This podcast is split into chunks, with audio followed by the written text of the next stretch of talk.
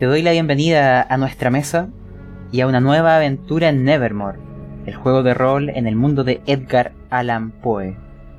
La aventura de hoy nos llevará a crear nuestro propio multiverso de Nevermore y conectar las anteriores one-shots en un mundo coherente e ir descubriendo que todas las historias y desventuras parecen tener cierta conexión entre sí. Antes de que se presenten los desventurados, vamos a hacer un recuerdo breve del cuento de Edgar Allan Poe del caso del señor Valdemar, porque lo que hoy viviremos son las consecuencias de ese cuento y de lo que ahí se aprendió. Ese resumen es el siguiente. Hubo un hombre en un lecho de muerte que sabía por la enfermedad que tenía el día y hora en que moriría con precisión. A ese hombre, un tal señor P, le hipnotizó con estos artilugios magnéticos que tienen los mentalistas. Hubieron médicos que presenciaron y posteriormente registraron todo este proceso en el cual, según dicen los rumores, mantuvieron al señor Valdemar después de la muerte, aún, no con vida, pero en una especie de limbo, ni vivo ni muerto.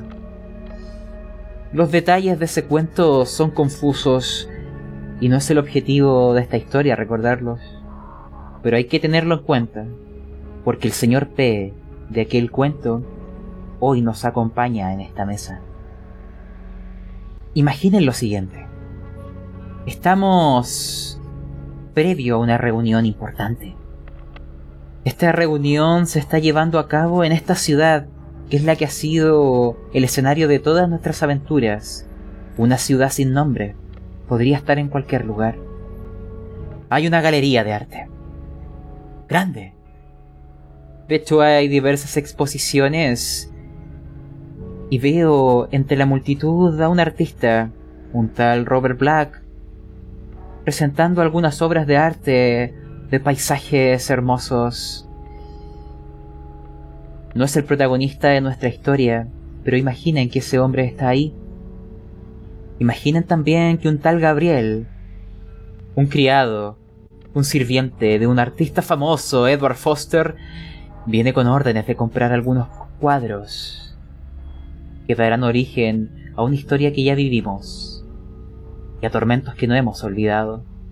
Pero entre esa multitud hay otras habitaciones y hay una reunión que se llevará a cabo. Veo a alguien entre todos estos artistas y curiosos. Veo a un hombre. Veo a un médico. Preséntate. Buenas tardes, mi nombre es Alexander Pierce. Soy un médico, 35 años. Eh, mi cara no representa mi edad. Eh, me pueden reconocer porque soy bastante alto, un poquitito esquelético, si se podría decir. Dedos largos, manos largas. Me muevo en lugares donde los médicos corrientes no desean ingresar. Tengo mis propios contactos, he trabajado para gente importante, para gente peligrosa. Si necesitan algo que no puedan conseguir, yo soy su hombre. Y de hecho por eso te han convocado, Alexander. Hay secretos que me atreveré a que quienes oigan este audio los conozcan.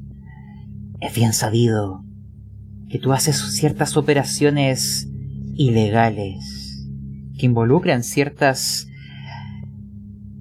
operaciones de transferencias de órganos no siempre con el beneplácito de los pacientes. Hay algunas personas que a veces desaparecen en las calles, hay algunos huérfanos que nunca son vueltos a ver, pero que aparecen en tu mesa de operaciones para suplir las necesidades de gente caudalada que necesita algún tipo de órgano. Y es por eso que te han convocado requerimos aquellas macabras destrezas y esas manos que son guiadas por ángeles o quizás demonios. En esta caminata tuya entre la multitud, por un momento ves a ese hombre, a ese artista. Hoy es un encuentro casual, pero en el futuro tu destino estará ligado a aquel encuentro. Esa ya es otra historia. Pero por ahora comienzas a subir unas escaleras. Dentro de esta galería de arte hay alguien que ha convocado tus servicios, una carta certificada y con un nombre que pesa mucho entre las altas esferas. Y es en esa habitación en donde estará nuestro otro desventurado. Antes de describirles lo que ahí encontraremos, preséntate. ¿Qué tal? Muy buenas tardes. Mi nombre, eh, prefiero, prefiero que me conozcan como me conocen habitualmente. Eh, me pueden decir señor P. Eh, profesión, y hace muchos años, hace muchos, desde que tengo memoria, me dedico a ayudar a personas. Soy mentalista. Soy una persona canosa, ya entrada en edad. Y algunas personas me dicen que tengo la mirada un, poco atrapante. Tal vez buscando entre, entre los ojos de ellos, eh, buscando información. Eh, no me gusta hablar eh, mucho de mí mismo. Eh, me considero una persona humilde y muchas veces solitaria. Me gusta tomar el café solo y no me gusta que me molesten. Tal vez sea por, por, mi, por mi edad. resulta que ser entendido muchas veces es un placer subestimado. Y bueno, eh, espero poder contribuir y también tener conocimiento de lo que va a suceder. Veamos. Este es el escenario frente a ustedes. En una segunda planta de esta galería de arte, en una habitación que no está esperando a ningún artista, hay unas alfombras rojas. Hay un ambiente distendido hay diversos artistas, compradores y vendedores y curiosos. Pero en esa segunda planta, si caminas hacia el final del corredor y tomas hacia la derecha, verás en las paredes cuadros, bustos y obras de arte. Pero al final de ese pasillo hay una puerta de madera, un color negro como la noche se abre frente a nosotros. Y ahí vemos a una mujer, Jennifer Ludwig. Ese nombre es conocido para algunos. Ella es la directora de, este, de esta galería de arte. Una coleccionista empedernida y bastante acaudalada. Muchas de las obras o los artistas que suben o caen en desgracia pasan a veces por sus decisiones. Y hoy está presentando las obras de Robert Black, un artista que está cautivando a muchos del público por sus paisajes atrapantes.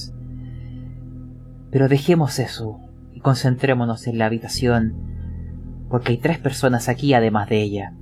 Esta mujer ya está entrada en años. Se ve su cabellera llena de canas. Sus ojos un tanto vidriosos. Como si tuviera pena. Algo ha pasado. Va vestido de negro como si hubiera estado de luto. Pero en realidad ella viste habitualmente así. Está sentada detrás de un gran escritorio. De una madera que reluce, que brilla, que refleja todo a su alrededor. Y sobre ella Simplemente tiene un vaso de té y les mira a ustedes que están frente a ella, sentados. Hay sillones, imagínense, bastante cómodos. Está el señor P, está Alexander Pierce y hay una tercera persona. Otra mujer, más joven, pecosa, con el cabello rubio hasta el hombro. Tiene un aire como esas personas adultas que pero que aún tienen ese rostro como infantil, como que no han hecho completamente la transición y aún se ven esas reminiscencias de la infancia. Siempre parece tener como una sonrisa en el rostro. Y mira, curiosa, tanto a ustedes y con respeto a la mujer que les ha convocado. Ella les ha, imagínense que un sirviente ha venido a ofrecerles té, galletas y algo para que coman. Y es aquí donde ella se levanta y les comenta lo siguiente. Gracias por estar frente a mí, señor P. Sus habilidades han trascendido todas las esferas. Me ha impresionado lo que logró con el señor Valdemar. Y necesitaré de aquellas habilidades para lo que ahora les voy a solicitar. No se imagina las posibilidades que han abierto aquel caso de mesmerismo. No se imaginan las puertas para la medicina que esto significaría. Y mira, en ese momento al señor Alexander. Y sus habilidades, señor Pierce. Y lo dice con ese aire medio malicioso, en donde da a entender que conoce tus oscuros secretos. A esas habilidades se refiere. Son necesarias para este trabajo. Yo sé que sus manos son guiadas por ángeles y necesito de aquellas dotes. Les presento también a Edma. Edma Jenkins. Ella les asistirá en este encargo. Viene recomendada por mí. Ha mostrado ser bastante discreta para todo tipo de encargos. Les contaré por qué están aquí, por qué los he elegido y por qué les he ofrecido tal suma de dinero. Pero antes, Señor Pei, señor Alexander, les pido su palabra de caballeros. Que todo lo que aquí se diga lo mantendrán en secreto. Les escucho. Lo miro Alexander con una mirada un poco tratando de descubrir quién es. Y la miro nuevamente a la señora y asiento con la cabeza, eh, clavándole clavándole los ojos para que vea que estoy comprometido con el caso. Yo les tiro la mano, hago una leve referencia y le digo, la prudencia es mi segundo nombre, no tiene que preocuparse. Ella esboza una sonrisa, dice, sabía que no me he equivocado con ustedes. Les comento. Como les dije, este caso de mesmerismo ha abierto una nueva posibilidad para la medicina. Mi padre, mi viejo y enfermo padre, necesito que le ayuden. Esto es lo que quiero que hagan. Señor P, me gustaría que hipnotizara a mi padre, que lo mantuviera en ese estado de estasis mientras trasplantan sus órganos. Imagínense poder trasplantar el corazón y el cerebro, trasplantar el alma de un cuerpo a otro y volver la jovialidad a mi viejo y enfermo padre, darle un cuerpo más joven, vigoroso, lozano, y tengo un cuerpo compatible para realizar esa tarea. Mi hermano está completamente loco. Lleva ya bastante tiempo en un sanatorio y no hay vuelta atrás. Y yo soy su tutora. Esto es lo que quiero que hagan. Quiero que trasplanten el corazón y la mente de mi padre al cuerpo de mi hermano. Que ocupen lo mejor de ambos, que le devuelvan el vigor a mi padre. Mi hermano ya no tiene cura. No es más que un cascarón vacío, pero su cuerpo sigue siendo joven. Y quiero que hagan eso. Quiero saber ¿Qué pasa por las mentes de ustedes frente a esta macabra petición?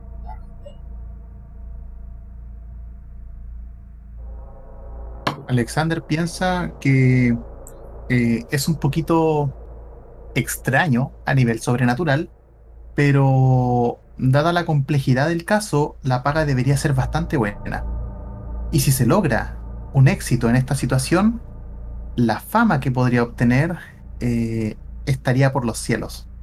Así que Alexander esboza una leve sonrisa. Alexander agregar, tú has oído del caso del señor Valdemar y estás sentado junto al mentalista que le hipnotizó, que le mantuvo en ese estado. Es posible, si fue posible, según dicen los rumores, mantener a alguien en estasis después de muerto por seis meses que duró aquel experimento, ¿acaso no es posible mantener a alguien en estasis mientras se le realizan trasplantes de órganos, sin preocuparse de si vive o muere, porque una vez trasplantados, le devolverán a la vida y le sacarán de ese estado de mesmerismo? ¿Acaso no vale la pena probarlo? ¿Acaso no vale la pena alcanzar la fama en el mundo médico y las puertas a la vida eterna? Señor P. Yo miro. Eh, en, realidad me quedo, me quedo callado y, lo miro nuevamente Alexander.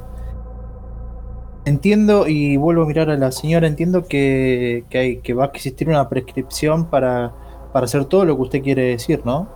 El trasplante, me refiero. Sí. Ya tengo el lugar decidido. Mi viejo padre está radicado lejos de aquí. Hay que tomar... Hay que viajar por mar. No está lejos. Una... unos 40 minutos navegando.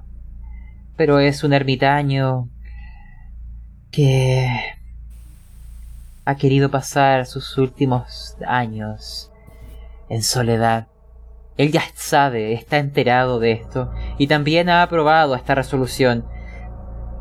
Mi hermano, su hijo, ya no tiene vuelta atrás. Y en vez de dejarle marchitarse y ser esta vergüenza para la familia en aquel sanatorio, pues puede dar una muestra de amor hacia su padre, dándole su cuerpo, tal cual como nuestros padres nos han dado la vida hay momentos donde los hijos pueden darle la vida a sus padres. ¿Acaso no es esa la mayor muestra de amor?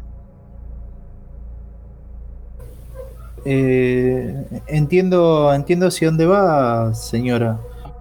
Eh, yo no le puedo garantizar que el caso sea exitoso porque la conexión depende del paciente, de la fuerza interna que él tenga. Eh, daré lo mejor de mí, pero no le puedo garantizar lo que usted dice. El caso Valdemar era un caso distinto a este. Lo sé, señor P. No se preocupe. Sé que esto puede no resultar. Mi padre ha aceptado las consecuencias. Y yo también. Pero si hay una pequeña esperanza, la tomaré. No dejaré que mi padre muera. Si está en mis manos salvarle.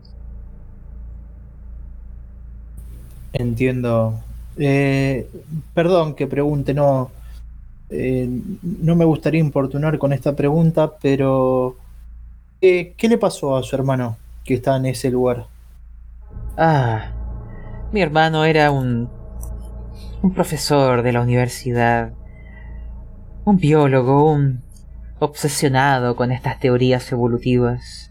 ¿Acaso no vieron las noticias de lo que ocurrió en el cementerio?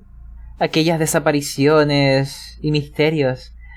Mi hermano volvió de ahí hablando sandeces, como un loco hablando de ratas y monstruos que no existen. No, no me quedó otra más que internarlo en el sanatorio. Ya ha pasado algunos meses de aquello. No muestra signos de recuperación y prefiero evitarle la vida atormentado de las ratas que abundan en sus pesadillas y darle un buen uso a su cuerpo. Él hubiera estado de acuerdo. Él amaba mucho a su padre, era la viva imagen de él. Mi hermano se llama Hans Ludwig, antiguo profesor naturalista.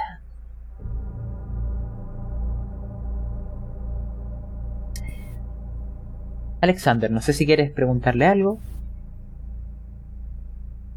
Contamos con... eh, voy a ponerlo de esta manera. No, le haré preguntas, yo entiendo la, la simplicidad del trabajo. Contamos con todas las dependencias, insumos, eh, secretos que podamos tener. Así es. Sé que lo que les digo es algo criminal, una blasfemia contra Dios y contra los hombres. Y es por eso que pido vuestro secreto. Además, Emma, que está aquí, le asistirá, señor Alexander.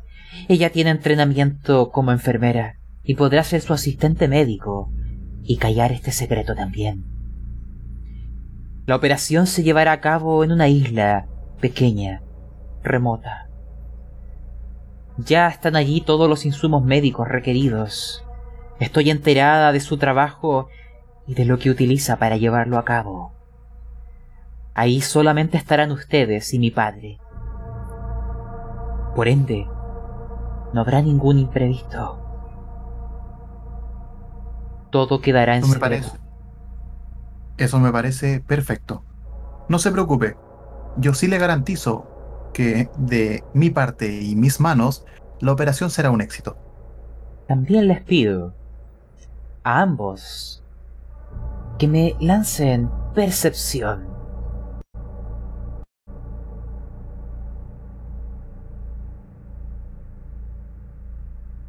Dificultad 8.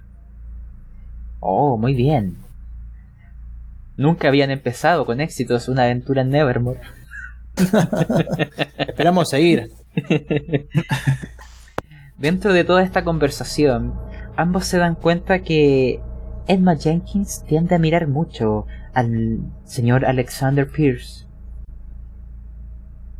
Es simplemente una curiosidad, pero lo mira de reojo con frecuencia. Dentro de esta reunión, imagínense que han comido, les han ofrecido una suma tan abultada de dinero que podrían retirarse de, de lo que de su trabajo después de esto y vivir hasta la vejez sin problemas. De eso estamos hablando, caballeros.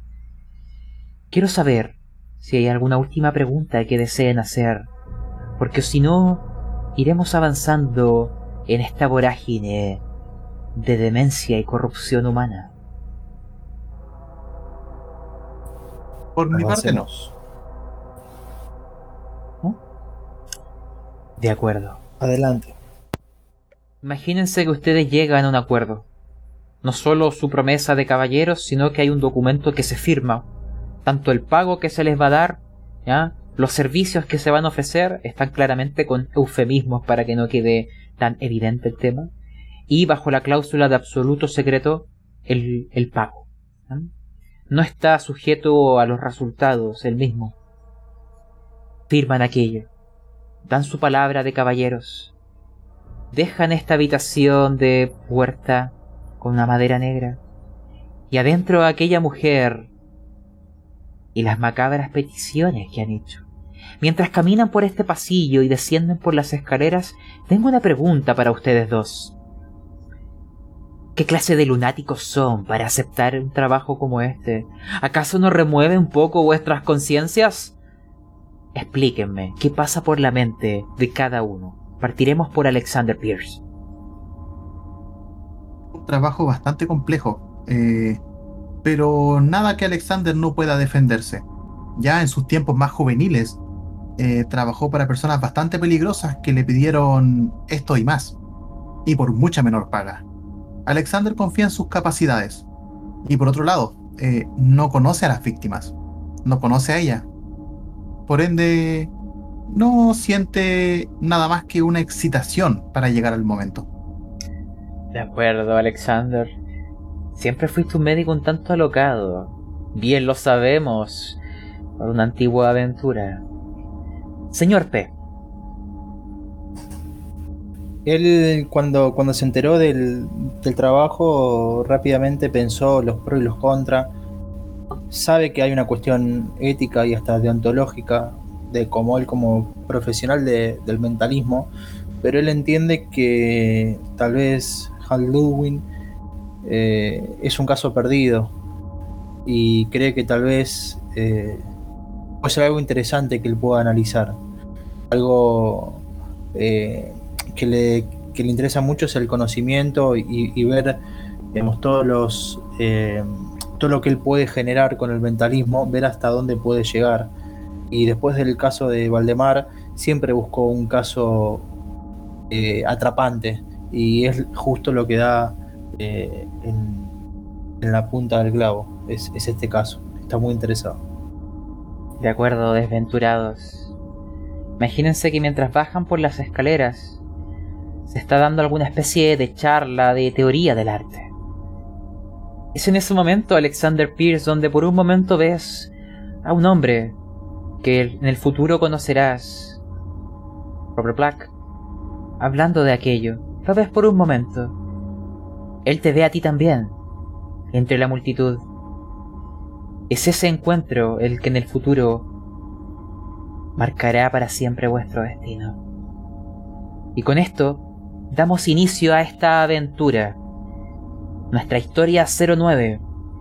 La tercera aventura en el mundo de Nevermore. De antemano, para quien está escuchando esto, esta aventura está conectada con otras que hemos realizado en el pasado. Si te gustan este tipo de historias de horror psicológico, te dejo abierta la invitación a escuchar los anteriores capítulos. También a unirte a el servidor de Discord de Frecuencia Rolera, donde narramos estas aventuras y a veces invitamos a, no sé, a alguien a participar junto a nosotros. Dicho lo anterior, en la descripción de este audio encontrarás un enlace a nuestras redes u otras plataformas de streaming para seguir el podcast por si te llama la atención. Y ahora volvamos a la aventura. Imagínense que ahora estamos en otra escena. La mujer Emma Jenkins sigue y les acompañará. De ahora en adelante es vuestra asistente y está bajo el directo mando de Alexander Pierce como personal médico. ¿eh? Será tu mano derecha en lo que sea cualquier intervención. Si te la ha recomendado esa mujer, debe de tener alguna experiencia oscura, tal cual como tú. Ustedes van en un carruaje. Ahí van rememorando quizás aquel caso que salió en los periódicos, la desaparición del sepulturero, un tal Said, algunos criminales que nunca fueron encontrados, un gran atraco a la joyería y este este hombre que salió corriendo como un loco del cementerio, este tal Hans Ludwig. Estamos ahora... El carruaje se ha detenido. Hace unas horas estuvo lloviendo y estamos cerca del cementerio. Se o- digo, pueden oler aquel olor a tierra húmeda que emana del mismo. Y frente a aquel cementerio, a una cuadra de distancia, hay un sanatorio de dos plantas. Las paredes son grises y las ventanas tienen rejas para impedir que estos pacientes dementes escapen. Desde la distancia ven como algunos gritan, otros se golpean la cabeza con las paredes, otros simplemente están quietos, mirando en silencio, hablando consigo mismos y las más variopintas y dementes escenas que puedan imaginarse. Ustedes han entrado en este lugar, tienen una orden que les permite sacar al paciente Hans Ludwig, que está escrita de puño y letra de su tutora. Actualmente ustedes tienen el mismo poder. Están afuera de la habitación de Hans Ludwig y lo oyen gritar. La puerta amortigua un poco las palabras, lo- pero ahí es donde se encuentran. Les acompaña la señorita Edma, que los mira siempre en silencio y con mucha atención a Alexander, y les dice, eh, Entremos. Sí, señor Alexander. Es un honor para mí trabajar para usted. Y también te dice a ti, señor P. Señor P, lo que usted hizo es fascinante. Me siento honrada de estar en un grupo como este. La mesa es vuestra y la llave está en sus manos. El paciente les espera. Yo miro al señor P y le digo, ¿crees que él nos seguirá por la buena? ¿O deberíamos llamar algún día? Yo creo que, vamos a esperar su reacción y a lo sumo eh, pediremos algún tipo de calmante. No creo que, sea de mucha... Eh, que, no creo que de mucha pelea. Me parece bien. Veamos a ver cómo reacciona. De usted, señorita Edma, eh, cuénteme un poco, ¿de dónde, ¿de dónde la conoce a la señora? Ah, fui sirvienta de ella por muchos años, pero debido a mis intereses en el campo médico, financió muchos de mis estudios y serví como su asistente personal por muchos años. Gracias a eso tengo su confianza y, dado que salió este caso y que... Y que a mí me causa fascinación lo que ha hecho el señor Alexander. Me permitió aquí acompañarles. Estoy honrada, fascinada. Es como si estuviera... frente a héroes. Los veo como las figuras a seguir. Y ya se va en muchas palabras así para darles a entender que les respeta mucho, que casi los idolatra.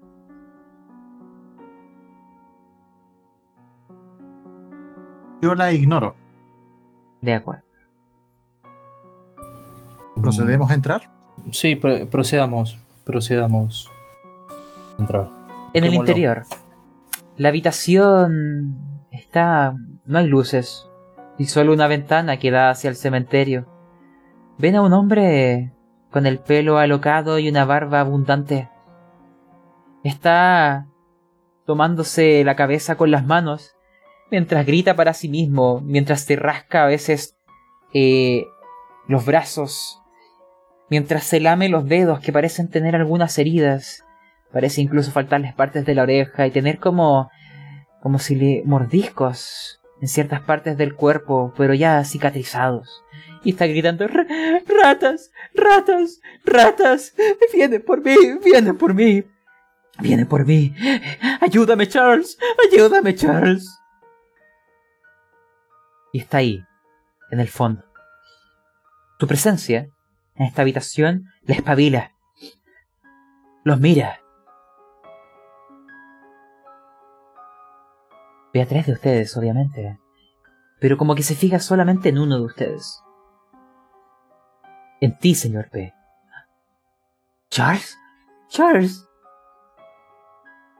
Por fin llegaste. Te llamé todo este tiempo. Ayúdame, Charles. Las ratas vienen por mí. Yo lo miro a, a mi amigo Alexander y, y vuelvo a mirarlo a, Hans, sí, querido amigo, eh, he venido lo más pronto posible. Eh, llegó el momento de, irnos, ¿sí? He venido a buscar. Por fin. Te escribí muchas cartas. Leíste mi investigación, ¿cierto? Las ratas, Charles, las ratas. Son enormes. Sí, sí, sí, sí. Eh, mejor creo que deberíamos salir de este lugar. Eh, conozco un lugar donde, donde vas a estar más cómodo y te aseguro que no va a haber ninguna rata.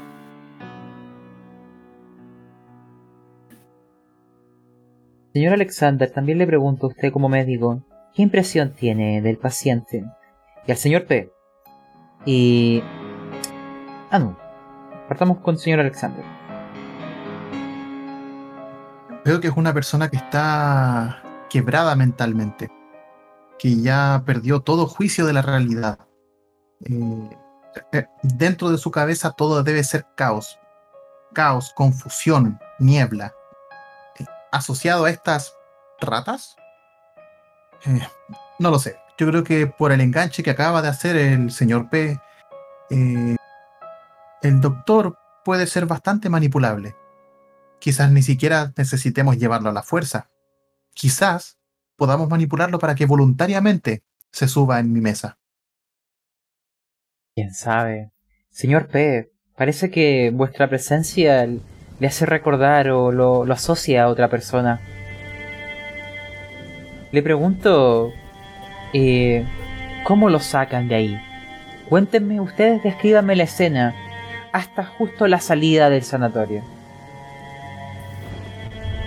Yo me imagino, eh, me imagino que me, pondré a conversar con él por unos minutos y, calculo que miraré con una mirada muy fugaz a Alexander como para que empiece a hacer todos los papeleos y poder llevárnoslo a él.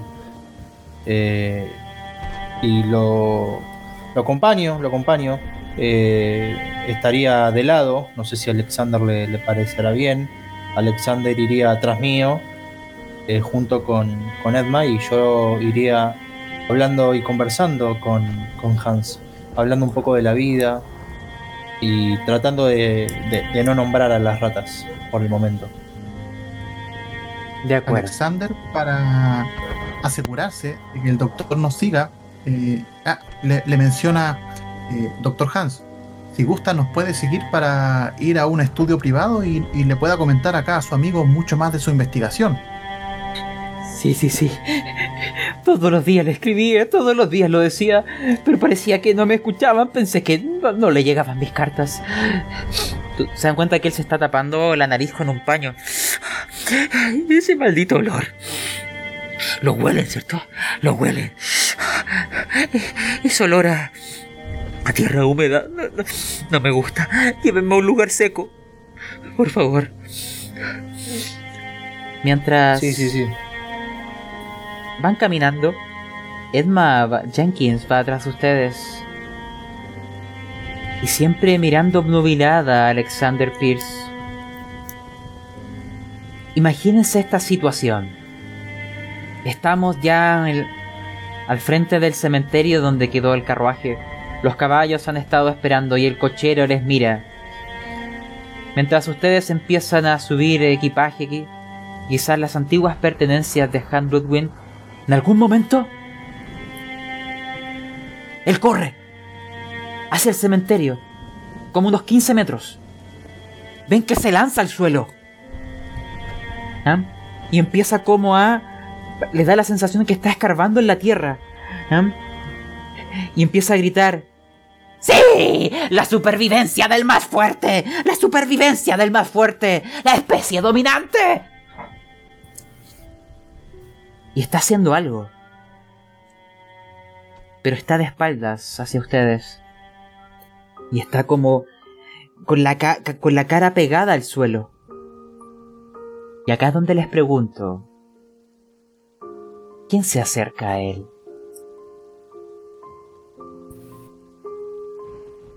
Señor P parece que eh, es su amigo bastante cercano. sí, eh, eh, miro un poco con una mirada un poco de... Estás embromando, che. Y mm, digo, igual Edma prepara algo por las dudas si se complica. yo me acercaré. De acuerdo. Yo quiero aprovechar de decirle algo a, a Edna. ¿Ya? mientras el señor P se va acercando al doctor Hans, le digo a Edna, ¿sabes cuántas sombras han caminado detrás de mí? Tú no eres la primera ni vas a ser la única. Ya llegará tu momento de probarte si eres digna de estar a mi lado cuando el momento sea indicado. Por ahora prepara algo de emergencia. Ella siente, te mira y sonríe y dice, tiene razón, señor Alexander. Somos muchas. Seguiré sus órdenes. Y con una sonrisa hace lo que le pides. Señor P, lo que tú observas es lo siguiente y te voy a pedir una tirada de demencia. En este caso, lo verás, así que vamos a verlo con tu mente, con tus conocimientos. Vamos a ocupar aquel atributo como una fortaleza mental. Lánzame, si es que tienes eh, algún punto en conocimiento, lo vas a sumar. Si no, eh, ah, o algún atributo. Dificultad 11. No la paso. De acuerdo. Vamos a ir haciendo un cambio de música y te cuento. Mientras él está gritando la supervivencia del más fuerte, riendo, tú ves que tiene en sus manos un animal. Una rata. Se lanzó sobre una de ellas y la ha estado mordisqueando y comiéndosela. La supervivencia del más fuerte. Yo soy la especie dominante. Yo soy quien devora. Yo soy el depredador. Yo ya no soy la presa. Tú ves que la rata aún se está moviendo. ¿eh? Y notas que desde lápidas lejanas hay algunas ratas erguidas observando a este hombre. La escena es repugnante. Ves cómo le empieza a sacar la cabeza y cercenarle el cuello con sus dientes y masticarlo mirándote jubiloso mientras dice para sí, ¿ves Charles? Soy la especie dominante. No me ganarán. Ganarás un punto de demencia, señor P.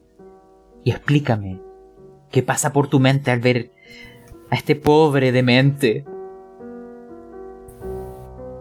Pienso que está completamente enfermo. Eh, me agarra eh, una, eh, una, angustia por ese animal, aunque sea una rata eh, con esa cola tan larga que, que, tenía. No tiene por qué morir nadie así, ningún ser, ni humano ni tampoco animal. Esa violencia que tiene Hans, la verdad que me pone, me pone muy mal. Inmediatamente lo llamo a Alexander para, para que venga con, con Edna, con, con, una. Que inyecte algo urgente. Este hombre no está bien, no está bien. Pobre, pobre tipo. Bueno, Alexander, tan llamado. Eh, anestesia. Eh, no sé, 250 cc o algo así. De acuerdo. Imagínense que le inyectan algún tipo de sedante. Eh, Alexander, tú también verás aquello. Así que también te voy a pedir la misma tirada. Ven que empieza a abrirle el abdomen a, a mordiscos y empieza a sacar las entrañas y engullirlas con alevosía. Su rostro está lleno de empapado en la sangre de este animal, que ahora ahí cae inerte, medio devorado. Mientras desde lejos hay ratas que les observan. También ganarás un punto de demencia, doctor Alexander. Esto es repugnante y es tal como les han dicho. La señora, su hermana, Jennifer Ludwig, tiene razón. Este desdichado no tiene futuro.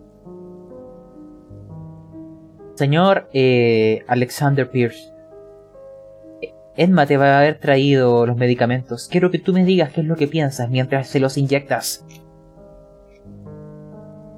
persona de verdad está. está. es el paciente perfecto. Nadie lo va a extrañar. La. Acá la señora nos consiguió un espécimen bastante extraño. De hecho, su cerebro debe contener bastantes cosas interesantes por ver. Antes de aplicarle la, inyección con morfina o etcétera, le digo, eh, doctor Hans, no me presenté, yo soy reportero. Eh, ¿Será mejor que nos apuremos para llegar a la, allá a nuestras dependencias, dado que la entrevista tiene tiempo? Usted podrá conversar con, acá con su amigo Charles todo lo que quiera. Sentirá un leve pinchazo. Es solamente para eh, aliviar estos mareos que usted está sintiendo. En un abrir y cerrar de ojos, estaremos ya en camino. Él como que hace un poco caso omiso a lo que dices. Tú le inyectas y él simplemente caerá en algún momento atontado y sedado sobre los restos de esta rata que estaba devorando. Ustedes, imagino, lo toman, lo suben al carruaje y se ponen en marcha. Y a sus espaldas queda aquel cementerio y las ratas que observan sobre las lápidas.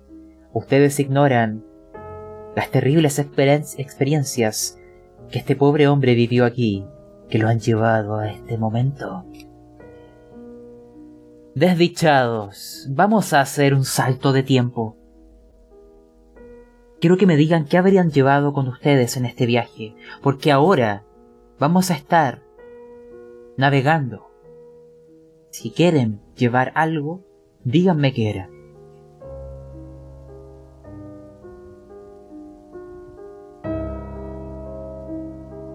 Por mi parte, solo un maletín con insumos médicos, eh, con distintos tipos de drogas. Eh, no, eso sería lo, lo necesario. De acuerdo. ¿Y el señor Fe? Yo estoy llevando. Estoy llevando todo mi equipo. Mi equipo completo porque no sé con qué voy a encontrar. Eh, mis aparatos específicos que utilizo como mentalista. No sé si hace falta nombrarlos, pero eh, no, estaría llevando todos. ya llegará el momento. bueno, y también. Perdón.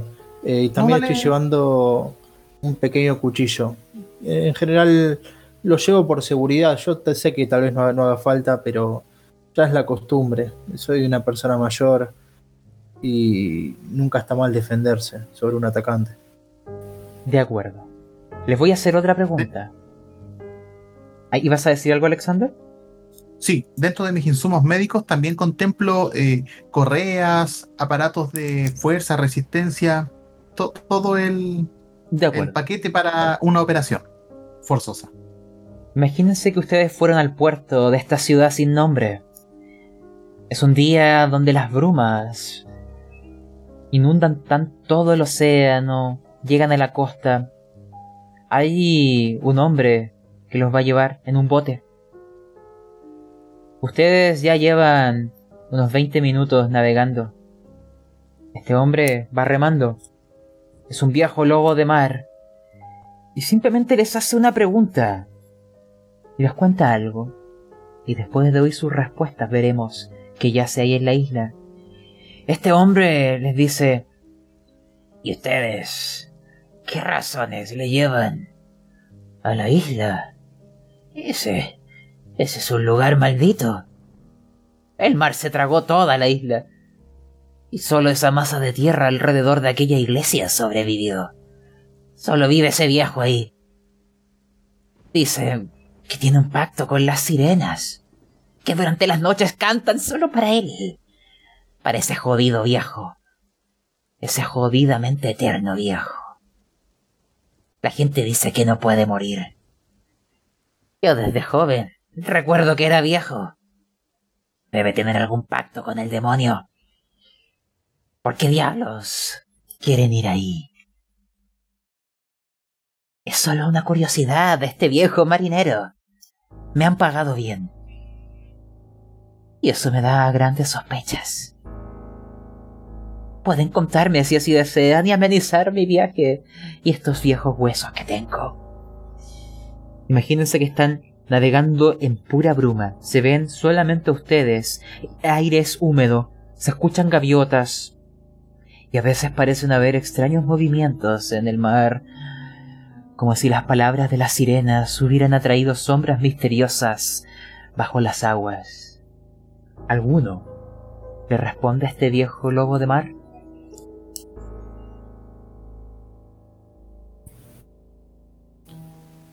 Yo espero en silencio a ver si Alexander eh, emite un comentario. ¿El doctor Hans está consciente o inconsciente? Como ustedes deseen, lo pueden estar llevando sedado o consciente. Ah, En el caso de que esté consciente, le digo: eh, Sí, verá, estamos grabando un reportaje. Vamos a hacer una entrevista. Eh, y esta persona puede darnos muchas respuestas. No sé si está viendo, pero acabamos con nuestra estrella principal, el Dr. Hans. un adelantado a su época. Mm, ese hombre tiene la mirada ida. No sé si el señor P desea decir algo. Yo creo que cuando empieza a hablar nuevamente, calculo que con una un comentario contestatario hacia, Alexander, lo interrumpo y digo, pero que acaso también además de manejar este tipo de embarcaciones es policía? Eh, ya, ya le explicó mi amigo. Por favor, metas en sus asuntos. Qué ingrato. De acuerdo. Él navega en silencio el resto del viaje. Imagínense que unos 20 minutos después, este bote empieza ya a tocar la costa de un pequeño islote. Las brumas cubren todo esto, pero se escuchan los sonidos de una campana. ¡Tim! ¡Tim! Ah. Todos los días a la misma hora. Ustedes descienden de ahí. El viejo empieza a mover el bote para irse. Y lo que les dice, casi como un consejo malicioso mientras sonríe, tengan cuidado con las sirenas.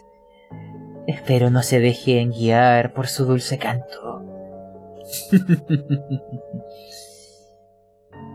lo ven perderse entre las brumas. Según lo que les contó, ese sonido de campana viene de una iglesia. Quién sabe, quizá la gracia de Dios protegió estas paredes de estas aguas que devoraron todo el resto de la isla. Este es un terreno bendito, un terreno santo. Ideal para que obren un milagro.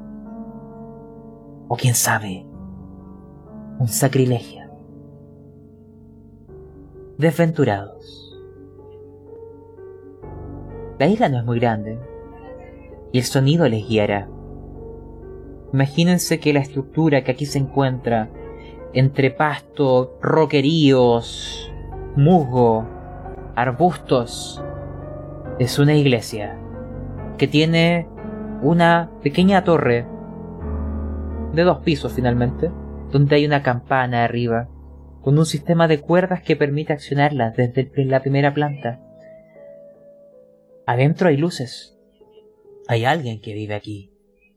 Ven incluso a un costado una pequeña huerta, no lo suficiente para quizás ser autosuficiente.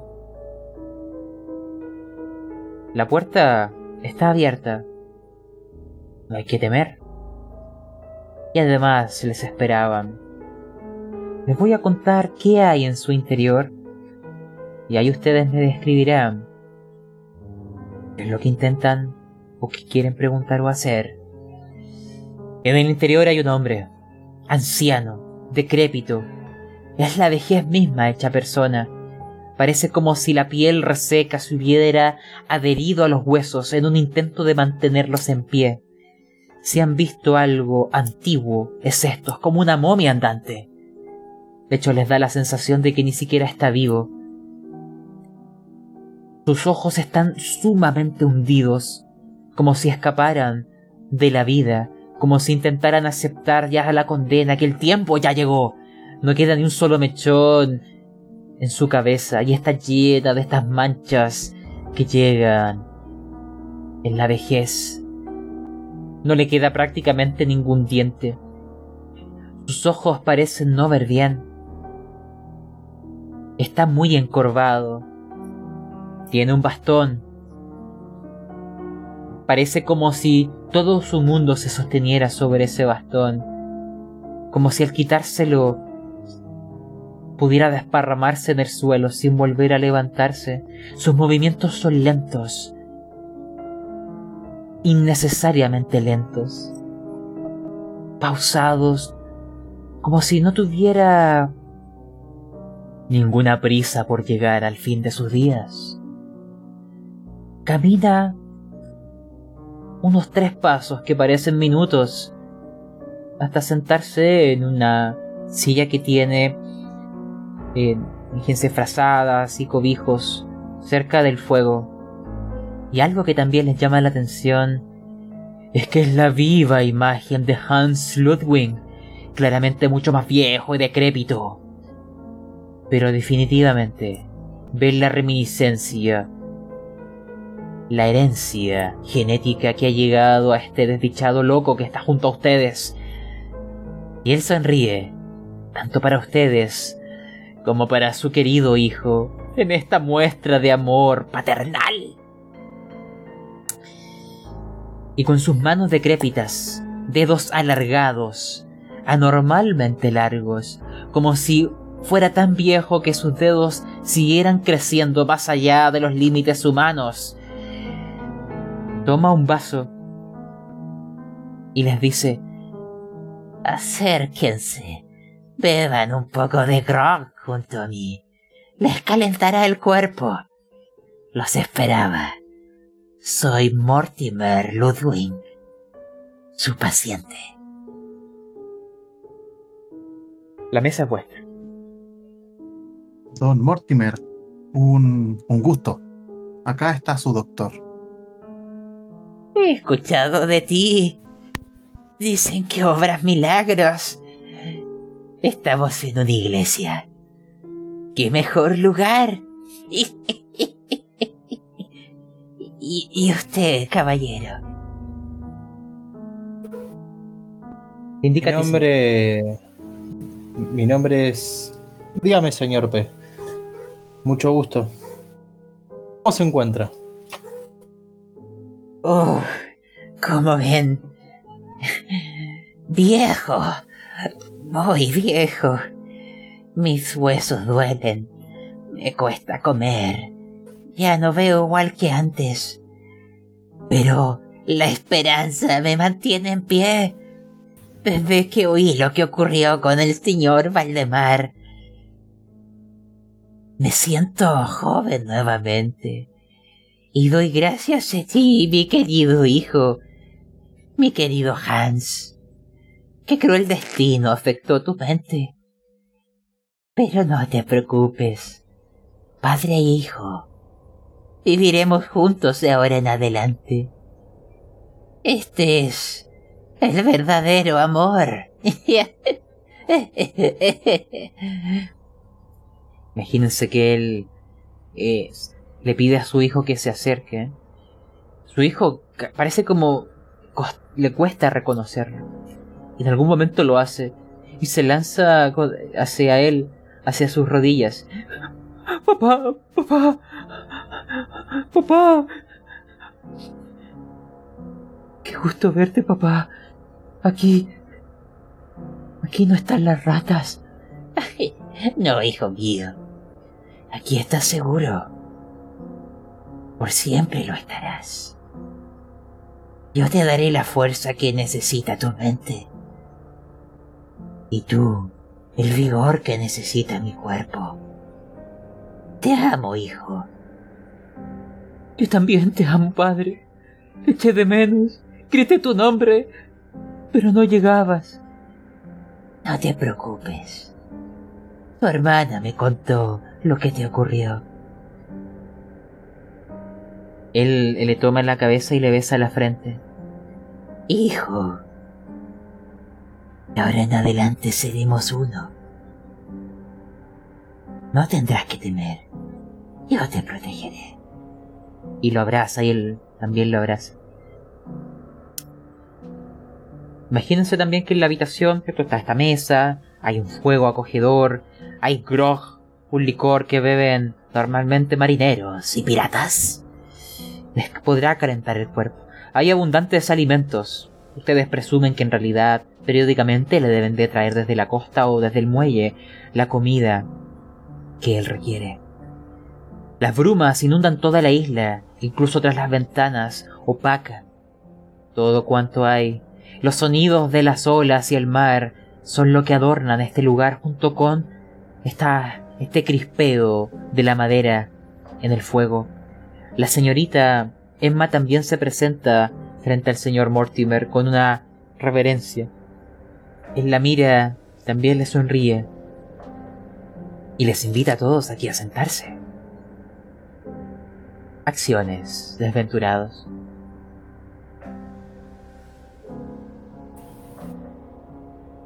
Yo me acerco eh, a Hans y le digo, ¿sabes? Eh, ¿Estás de acuerdo con, con todo esto, Hans? ¿Y padre? Eh, y su padre lo mira con una sonrisa. Sí, papá. Sí, papá. Ustedes lo desconocen, pero imagínense que en sus recuerdos hay reminiscencias de un severo padre, al cual no había que decirle que no. Hay cicatrices que nunca se curan, hay dolores que siempre nos atormentan, y hay maltratos que quedan incluso en una mente trastornada. Lo que tú digas, papá. Él te dice, sí, si mi papá lo dice, hay que hacerle caso. No, no, no vayas a enojar a papá. Bueno, eh, eh, suspiro y lo miro a Alexander. Alexander, bueno, ¿cómo ves todo esto, Alexander? Bueno, ya estamos acá. Si Hans está dispuesto y acá el señor eh, nos ha recibido con esta hospitalidad, yo creo que no nos deberíamos demorar tanto en empezar. Me dirijo a, hacia el caballero y le digo, eh, ¿me presta su mano, por favor? Para comenzar a tomarle los signos. Ah, claro, claro, pero no, no es necesario ir tan rápido. Eh, van un poco junto a mí y cuéntenme algo de ustedes. No recibo visitas aquí con frecuencia. Usted, cuénteme algo de usted, señor Alexander. Eh, bueno, eh, fui a la facultad de medicina bastante joven. Muchos decían que era un prodigio. Pero me di cuenta que el mundo profesional de los médicos está viciado, es corrupto, es asqueroso, es político. A mí no me gustan esas patrañas. Y por aquí, por allá, entre contactos, saltando, eh, logré desempeñar mi profesión de la mejor manera posible, ayudando a los que más necesitan y a los que más tienen. Y heme aquí. Qué dadivoso, señor Alexander. Y te toma tu, eh, tu mano ¿eh? con esos largos dedos. Y te mira por un momento su, su, su mirada cambia, como que se ve más fuerte. Será recompensado, Alexander. Gracias por ayudarme. Todos nos iremos. Todos nos iremos contentos de esta isla, recuérdelo. Imagínense, porque ahora quiero preguntarle al señor P que durante esta escena afuera hay un viento que comienza a soplar. Las olas comienzan a golpear más fuerte la playa y los roqueríos de la isla. Las brumas no se van, simplemente se mueven de lugar. Las gaviotas se oyen incluso a esta distancia de la costa. Hay algunas que han hecho de este lugar su hogar. Y en el cielo unas gotitas de agua comienzan tímidamente a caer y después con más fuerza e intensidad. Señor P. El señor eh, Mortimer le pregunta. señor mentalista, mi disculpa mí. No soy muy crédulo en estas cosas. he dado un salto de fe Irónicamente lo digo en la iglesia. Para creer en estos artilugios de los que profesan su oficio. Me gustaría saber que me diera una demostración. Podría ejercer sus artes sobre mí en este momento.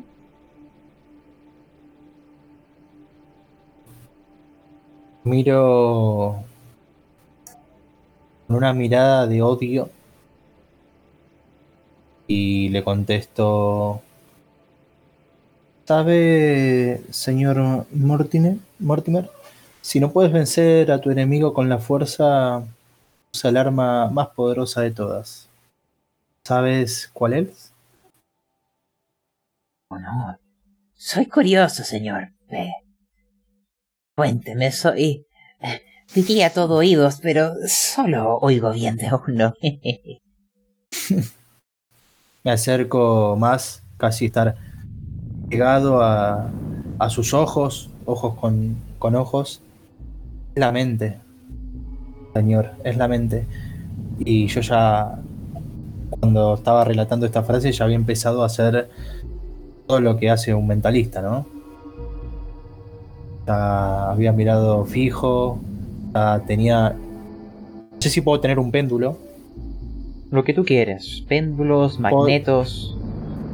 Puedo, tener... Eh, no, voy a tener eh, dos bolas eh, tipo de magnetos en la otra mano y agarro las bolas de magneto y las, las empiezo a mover entre mis dedos con una habilidad como si fuese un mago, ¿no?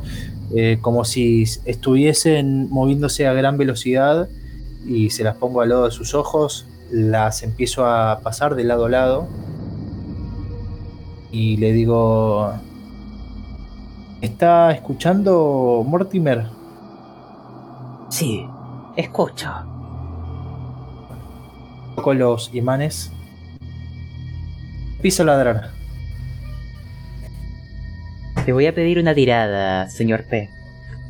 Vas a sumar. Como tienes hipnosis, eres mentalista. Y además, eh, tú te dedicas al tema de la percepción. Te voy a dar un más 4 en esta tirada. Dificultad 8, dado que está siendo voluntario. Lance.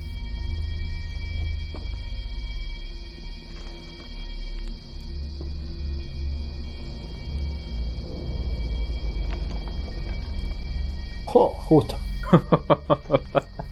Oh. Los dados no me Justo, está bien. Exactamente. Él va a decir, ¡Wow!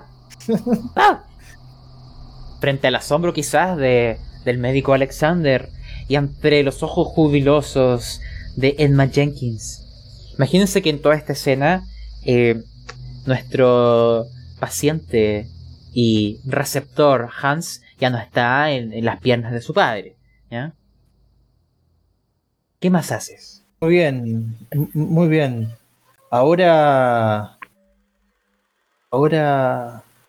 Quiero que, em, que sueltes el bastón y que empieces a.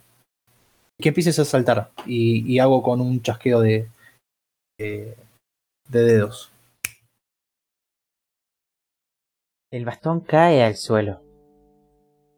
Y ustedes escuchan como si los huesos crujieran en sus movimientos y hace algunos saltos. Un salto. Otro salto. Y un tercer salto. Hasta que cae desplomado en la silla, intentando volver a saltar, pero al parecer su cuerpo no puede lograrlo.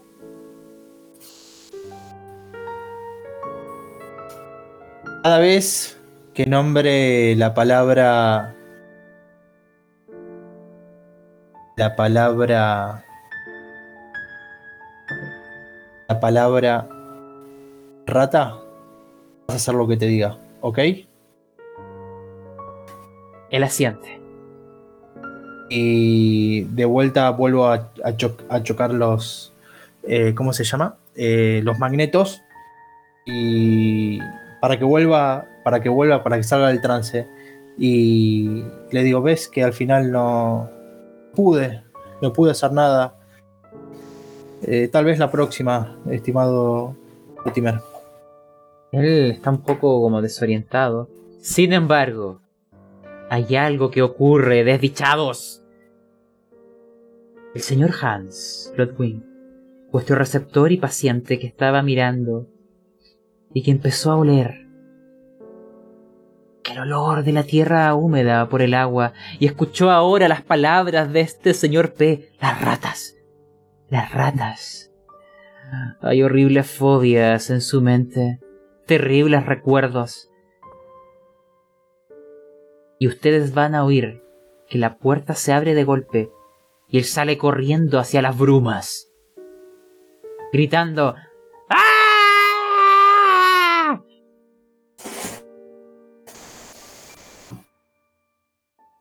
La brisa, o este viento que entra frío, cambia inmediatamente toda la temperatura. Y eso va a coincidir con el final de tu mesmerismo. El señor Mortimer... Oh, comprendo. Y, él como que empieza a pestañear porque la escena no está igual como la recordaba. Hay como un salto. ¿no? ¿Qué, qué, qué, qué sucedió? Eh, ¿Qué sucedió? Nada, nada. Se, sentó y no pasó nada, señor. ¡Hans! Traigan a mi hijo, tráiganlo. Rápido. Iremos por él. Sí, señor. Edna, encárgate de Mortimer. Ella siente con una sonrisa mientras te mira, Alexander. No se pudo haber ido muy lejos. Debe estar por acá.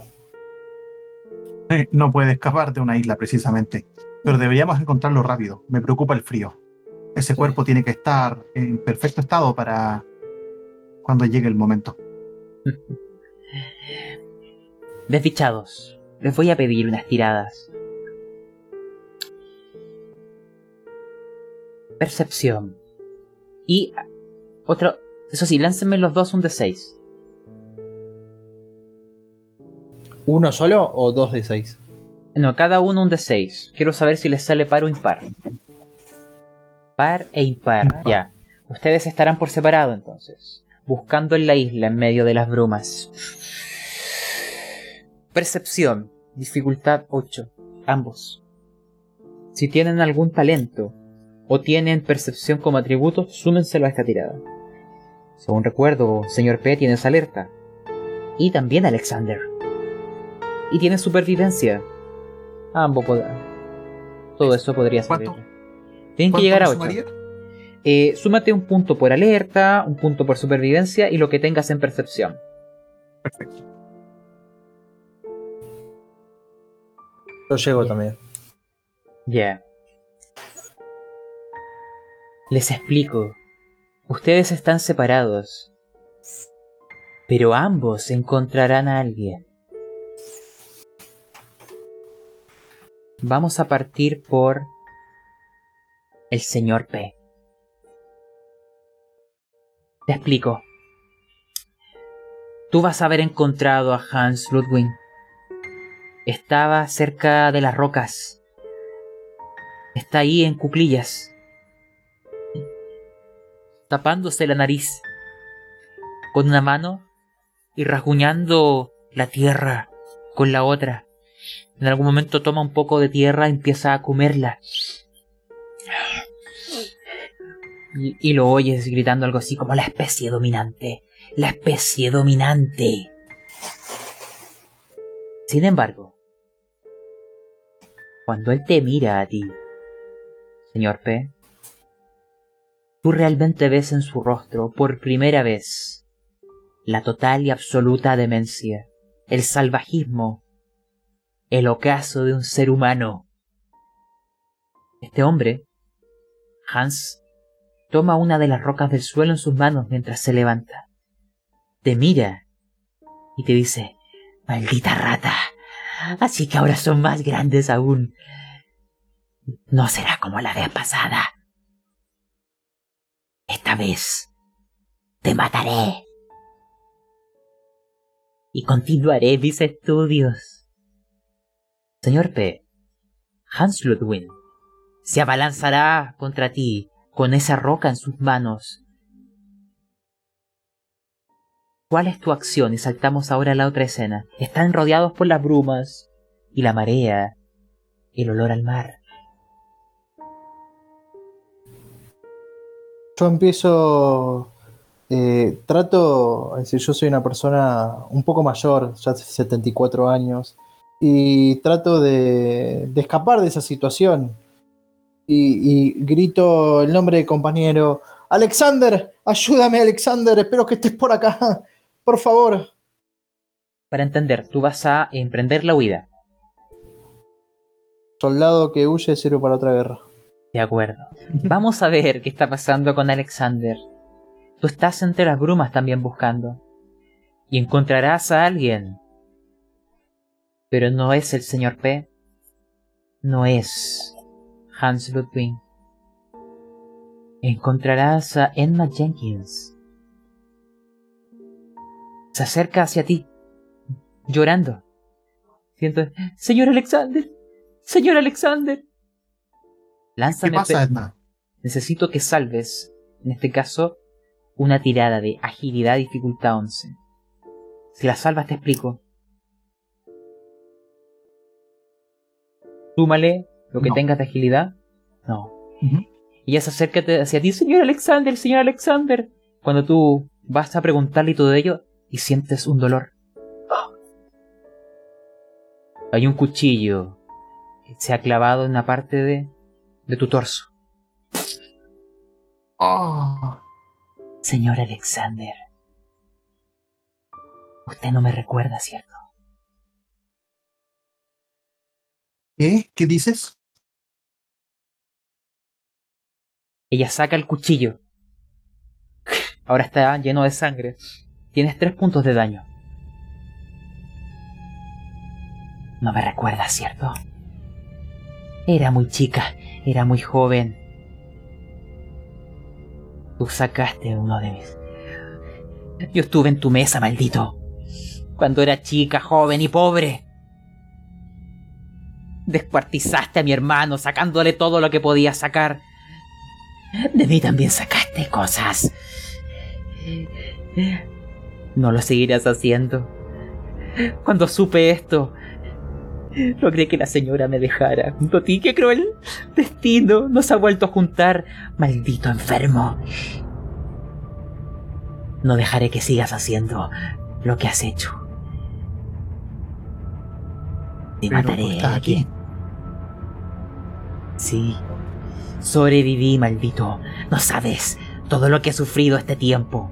Y tú ahora comienzas a recordar quizás a una joven pequeña, pecosa, con un rostro juvenil, que en algún momento estuvo en tu mesa. Le sacaste quizás algún riñón, algo menor, porque el resto de los órganos los había sacado de su joven hermano. Ella sobrevivió al proceso y aquí está. El cruel destino la ha puesto frente a ti, un antiguo paciente de tu mesa de operaciones, Doctor Alexander Pierce. ¿Cuál es tu acción?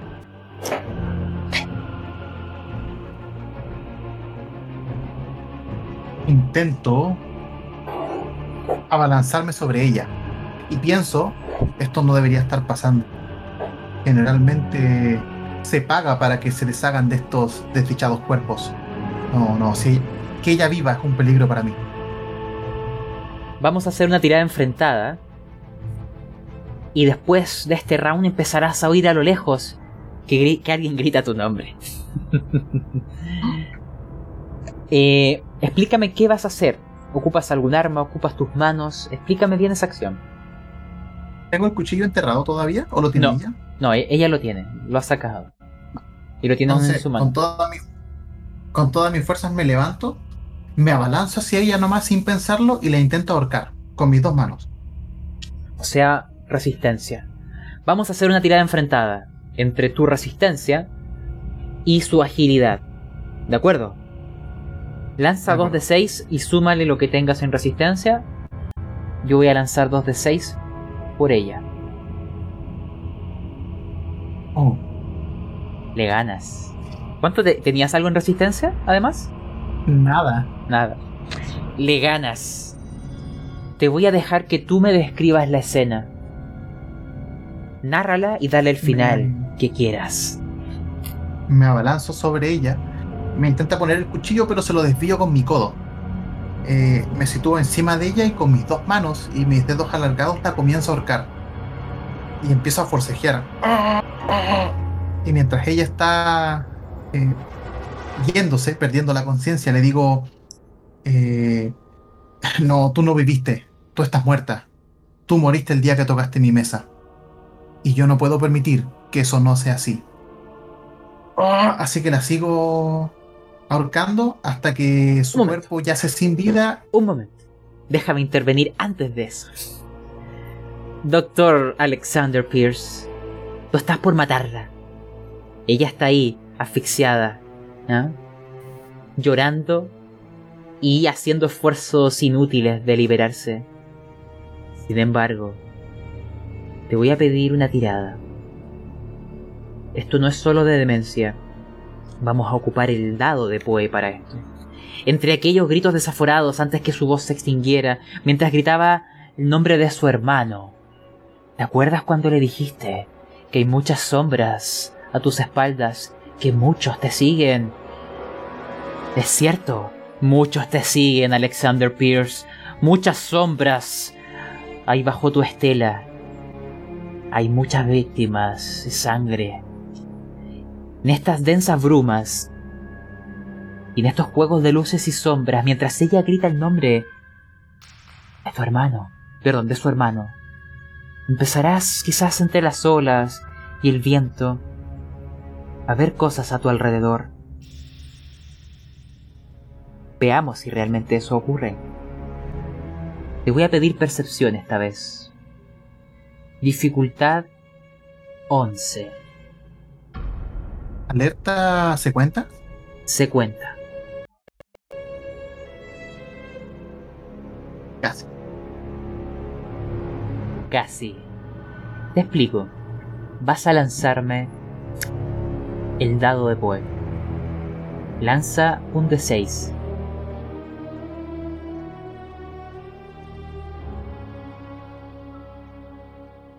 Ya. Déjame buscar el efecto. Mientras, señor P. Cuéntame cómo vas huyendo. Nárrame esa escena, porque tú llegarás prontamente junto a Alexander. Empiezo a moverme con todas mis fuerzas.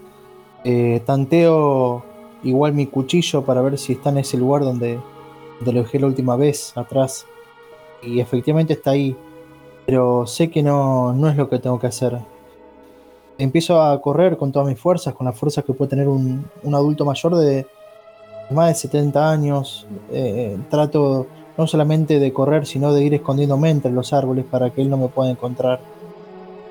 Ruego que haya soltado la piedra o que esa piedra sea muy pesada para que me la pueda arrojar. Alexander Pierce Mientras tú corres vas a haber llegado a una zona donde te casi tropiezas con el cuerpo de una mujer. Es Edma Jenkins.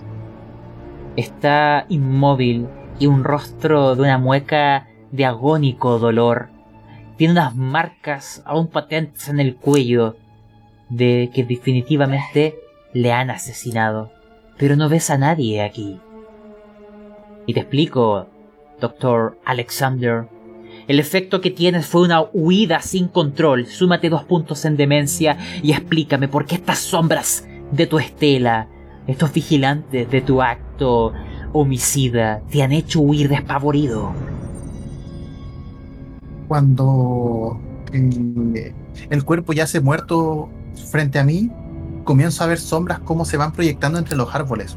Pero no son sombras grandes, son sombras pequeñas que me recuerdan todos los niños que pasaron por mi mesa y otros tantos de los que ni siquiera recuerdo. Y estas sombras se mueven violentamente y me comienzan a seguir con los ruidos, con la bruma. Mi mente se hace estragos y solamente atino a correr, a que estas sombras no me alcancen. De acuerdo. Señor P, le voy a pedir una tirada a usted también. Pero, lánzame. En este caso vamos a hacerlo como la percepción. Dificultad 11 también. Súmale lo que tengas en percepción y tu, talento de alerta. Creo que la salva, ¿cierto? Sí, sí, la paso. Sí, sí, la salvo. Quiero que me expliques, porque a ti te causa algo terrible el concepto de los cadáveres. Así que dime cómo entre medio de esta bruma y visión borrosa, quizás los peores detalles de este asesinato pasaron un poco más inadvertidos para ti. Siento que, me va a explotar el corazón eh, y, pienso que, que casi de, un momento al otro todo se fue al diablo. Estábamos hace un rato lo más bien haciendo un poco de mentalismo y, de repente alguien que me quiere matar. Veo todo esto. La verdad que me quiero ir a mi casa. No, quiero estar más acá. Esto no me interesa. Escuchas unos pasos detrás de ti. Tú te logras alejar y escondiéndote en la bruma y ves que por ahí pasa, notas por la silueta, Hans Ludwig, que mira a aquella mujer en el suelo y después sigue como corriendo y se pierde en las brumas. Ahora, desdichados, Alexander, has recobrado un poco la compostura, no sé a dónde corriste. Señor P, al parecer este hombre Hans que te seguía lo has perdido de vista. Quiero saber en qué parte de la isla están.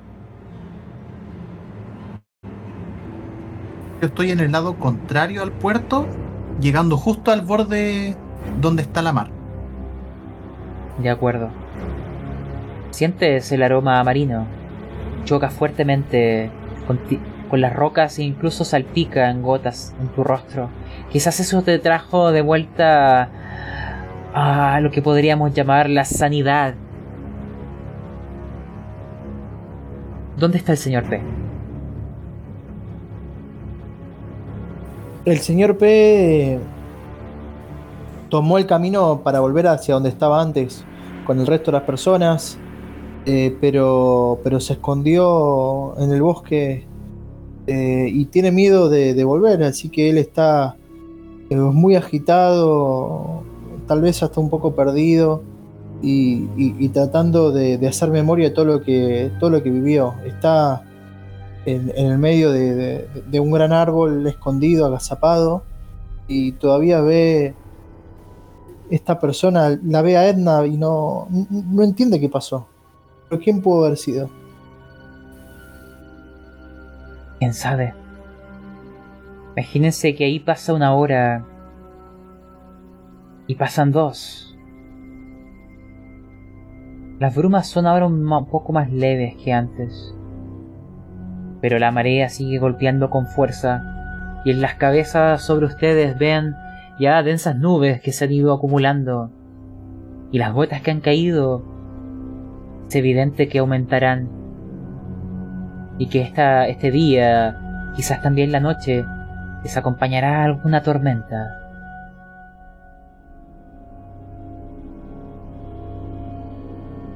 Díganme vuestras acciones. Si desean, pueden haberse encontrado. La isla no es muy grande. O si quieren mantenerse aislados. El señor Hans Ludwig no lo volviste a ver al menos en todo ese tiempo que estuviste en en el árbol.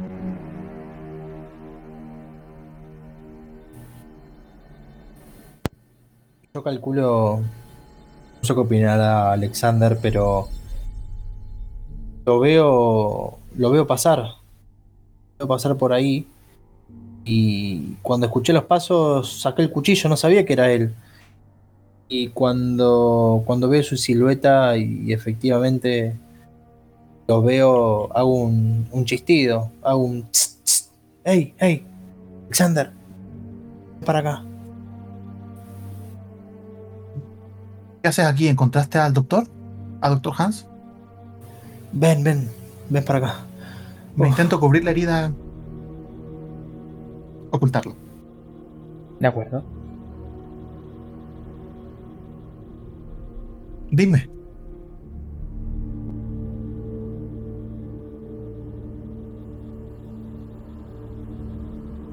Señor P.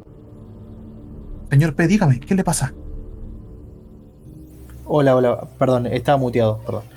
Eh, de repente, pues suele pasar. De repente eh, todo se fue, todo se fue a la mierda.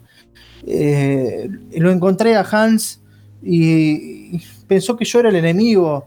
Me persiguió con una piedra y, y, la vi a ella.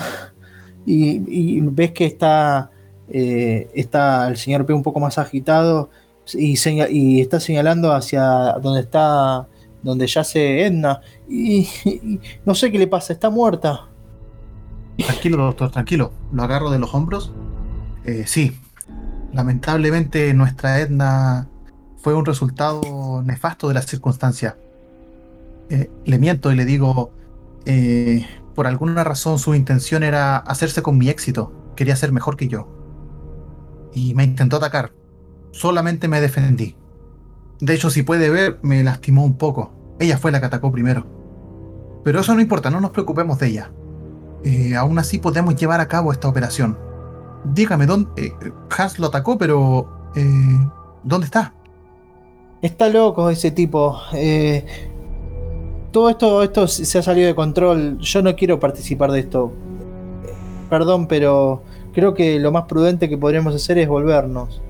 Y hay, que hay que dar aviso a la policía de todo esto no, no podemos desistir ahora. Estamos en la línea, en la recta final. Usted sabe, usted sabe también como yo que, si este trabajo sale bien, eh, nuestra vida, nuestras vidas nunca más serán un problema. Será pura felicidad. Imagínese, con tanto dinero en su poder. Nunca más tendrá que venir a islas desiertas. Ese tipo nos va a matar. Lo vi en sus ojos. Yo nunca me equivoco. Solo necesita un calmante. Entre los dos podemos retenerlo bien. No sé qué decirle. Desventurados, hay algo que oyen. Empiezan a recordar la historia que les dijo este viejo lobo de mar. Yo no sé si son las rocas y el viento a través de ellas. Yo no sé si es algún tipo de animal. O de verdad, son sirenas pero empiezan a oír lo que parece ser un cántico. Envuelto en estas brumas, oculto bajo las negras aguas, las sirenas cantan.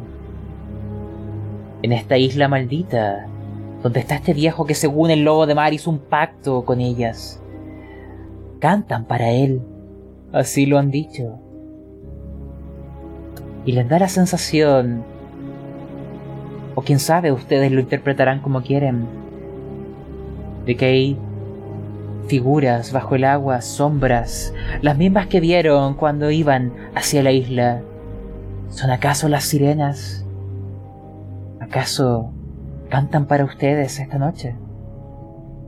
No lo sé. O quizás es solo el viento. ¿Nos estamos preocupando de más? La mesa es vuestra. ¿Qué se te ocurre, Alexander? ¿Cómo, cómo lo, lo capturaremos, Hans? Lo, bueno, lo, primero es eh, rastrearlo, ubicarlo. Justo ando en mi posesión con unas jeringas con morfina. Podrías distraerlo y yo me acerco por atrás para, para inyectarlo. Debería funcionar sin ninguna complicación. Tin, eh, tin, tin. Suena la campana de la iglesia. Tal vez sea él. Adelante. Tal vez sea él que está en la iglesia. Que no, no vamos a investigar para allá. Puede ser. Deberíamos también ver a, acá. Es importante, sí, señor P, que me entienda. Eh, el cuerpo del Dr. Hans debe estar en perfecto estado. Intente no lastimar ni su torso ni su cabeza. El resto, haga lo que usted quiera. Vamos a la iglesia.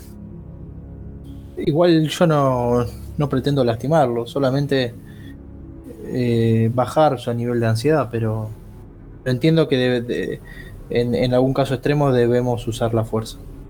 Claro, ha- hablo en caso de que tenga que defenderse. Desventurados, descubrirán que no hay que hacer ni lo uno ni lo otro. Este viejo que está aquí se ha adelantado a ambos. Hans Ludwig llegó a la iglesia y su viejo padre le ha calmado y le ha dado alcohol, mucho alcohol, hasta el punto de dejarlo borracho. Está ya no se puede sobre su propio cuerpo y está tirado sobre la mesa, mientras este viejo está ahí riendo y bebiendo. ha llegado el momento. ¿Dónde se habían metido? Mi hijo estaba un tanto alocado, tuve que calmarlo. Ya saben, como hace un padre con su hijo. Ahora está bien. Y ya he bebido lo suficiente para prepararme. Caballeros, los veo un tanto agitados. ¿Les pasó algo? ¿Dónde está la muchacha? Nos separamos en el camino y aún no vuelve. Quizás Alexander, eh, eh, eh, Alexander la mató. Se- eh, según él, eh, lo atacó. ¿Eh? Pero, Alexander. Alexander, sí, sí, él me lo dijo, me lo dijo él. señor Alexander, explíquese. ¿Acaso eso pondrá en peligro esta operación? ¿Por Para qué nada. hizo eso? No, eh, no, no quería contarle para no darle más preocupación sobre su cuerpo, pero eh, eh, Edna estaba celosa de mí. Me intentó atacar por la espalda porque ella quería llevar la operación. Ella quería llevarse el éxito y quería eh, intentar realizarlo, pero yo sabía que ella lo iba a matar a usted. Para que usted esté bien, ella tenía que salir de la ecuación y me vi obligado a defenderme. Esa es la verdad. No sé si creerte o no, pero mi tiempo se agota. Las oigo. Oigo las sirenas. Vienen. Vienen por mí. Quieren lo que les pertenece. Perdón. Yo puedo tirar algo como para ver si saber si está, me está, minti- está mintiendo o no. ¿Quién del, quién de todos? Ale- Alexander, sí, obvio, entiendo. Eh, Alexander, cuando él relata todo eso. Sí, esto sería una tirada enfrentada. Entonces aquí lo que podrías ocupar es tu... eh, mm, podrías ocupar tu percepción quizás para darte cuenta de si hay algo en sus facciones y tono de voz. Y en tu caso, Alexander, tú también, es una tirada enfrentada. El que ¿De saque más... Sí, el que saque más gana. Puedes sumarle eh, tu punto por medicina también, porque tú estás hablando como médico. Ah, igual a 10 entonces. Igualan. Yo, 13. Serían 7 Ah, no. No, no, no, yo Ah, 13, no. 13. No, pará, que, pará. por la frente. Eh, ten 13 en percepción y 10 de dados. Ya, eh, no. Señor P, tú sabes que Alexander está diciendo alguna mentira. Eh, prefiero saber que me está. Es decir, entiendo que me está mintiendo y que la mató, no sé por qué. Pero prefiero en la situación que estoy, que estoy en una situación vulnerable. eh, prefiero dejar pasar ese comentario y después ver qué, qué hago más adelante. Me imagino que ahora estás muy preocupado de dónde están tus armas. Exactamente. Eh, mientras ustedes están viendo eso, simplemente este viejo Mortimer les dice, tiene que ser ahora. Las sirenas, las sirenas vienen por mí. Oigo sus cantos. Las olas rompen con más fuerza las rocas. Pronto estarán aquí. Quieren lo que les pertenece. Necesito su ayuda antes que vengan por mi cuerpo. Él les dice una historia que parece un disparate, de que hizo un pacto con el mal, que gracias a eso ha tenido una larga vida. pero que ha llegado el momento de pagarlo y que el mar exige el precio. Y él habla de que vienen por su cuerpo. Quizás el padre también está un tanto loco, igual que el hijo. Pero les dice, rápido, antes que lleguen por este viejo cascarón.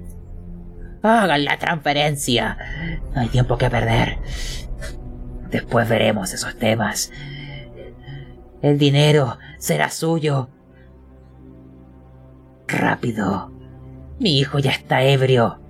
Amárralo. Hipnotízanos. Están cerca. Las sirenas vienen por mí. Señor P, ¿le parece si usted comienza a hipnotizarlo mientras yo preparo al doctor? Yo lo miro con cara de no muy buenos amigos y, a un gesto con la cabeza. Asiento. Y ahí nomás empiezo a sacar los magnetos y, empiezo a, relatar, a contar una historia sobre, sobre la energía y los empiezo a hipnotizar a ambos. ¿Ambos? Perdón, a ambos me refiero a Hans y me refiero a, de vuelta al padre, a Mortimer, que los dos. Ah, de acuerdo. Los dos, no, a vos no, a vos no, queda tranquilo. Por ahora no, por ahora no, Alexander. Ah. por ahora está todo bien. Recuerde, la habilidad de hipnotismo no se le imagines como un superpoder, ¿ya? La hipnosis, la hipnosis requiere que quien la desee recibir sea voluntario. ¿ah? Em, un tema también. Señor Alexander, hay algo que nota así. Ahora que no tienes a tu asistente, necesitarás que alguien te ayude. Y bueno, el señor P es el único que puede cumplir aquella función. Hay que mancharse un poco las manos, ver un poco de sangre, pasarte algunos instrumentos, sostener bien la luz, aquellos candelabros, para que veas bien dónde hacen las incisiones y los cortes. Imagino que has traído la sierra para romper el hueso del cráneo. Porque esta transferencia cerebral y del corazón es algo adelantado a la época. Señor... señor Pérez? Adelante. Le digo... Eh, bueno, si se da cuenta, me faltan un par de manos. Parece que de esta isla saldremos mucho más amigos de cómo llegamos. ¿Quién lo diría? Eh, yo no lo diría, pero eh, le, tengo que decir que no, que no tolero la sangre, le pido disculpas. Tal vez alguna otra persona, pero, pero no, no, no puedo acompañarlo, aunque quisiese, no, no lo tolero, no lo voy a poder tolerar. Tranquilo, pues basta con que me pase los instrumentos y me alumbre eh, las partes que necesito. Eh, lo intentaré. Quiero que me describan la situación de la escena. Imagínense que acá habían dos sillones sobre los cuales pueden estar los cuerpos. El señor P ha hipnotizado con eficiencia al señor Mortimer Wycroft. De igual manera que hizo con Valdemar. Ha hecho las pruebas y está bajo su hipnosis. Hans Ludwig.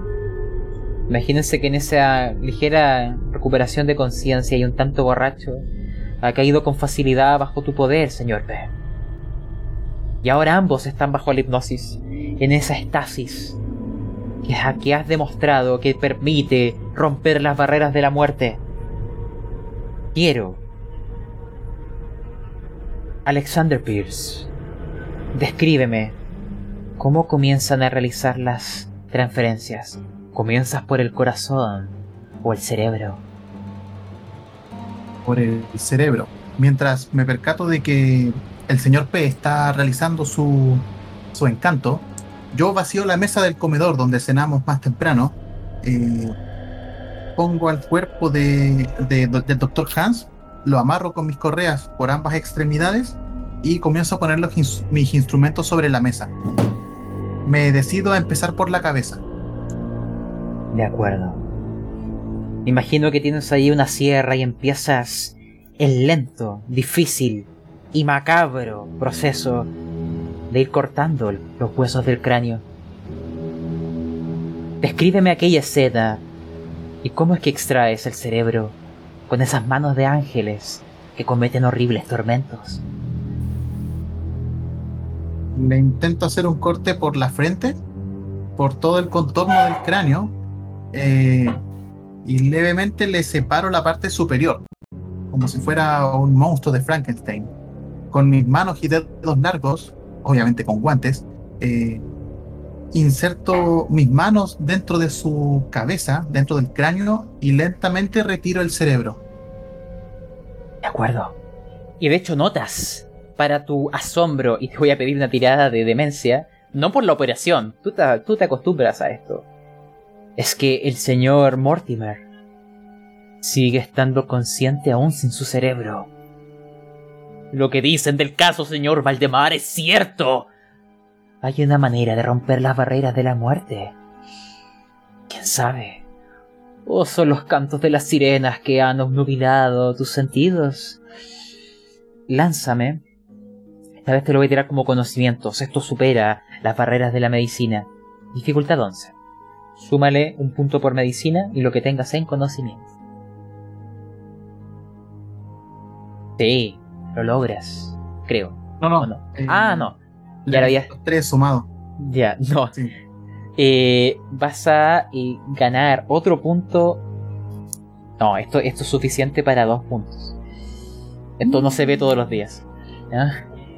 Dos puntos. Y creo que con eso llegaste al número mágico, ¿no? Exacto. Estoy en el éxtasis. Eh, te explico. Quiero que me describas cómo quieres interpretar esta demencia.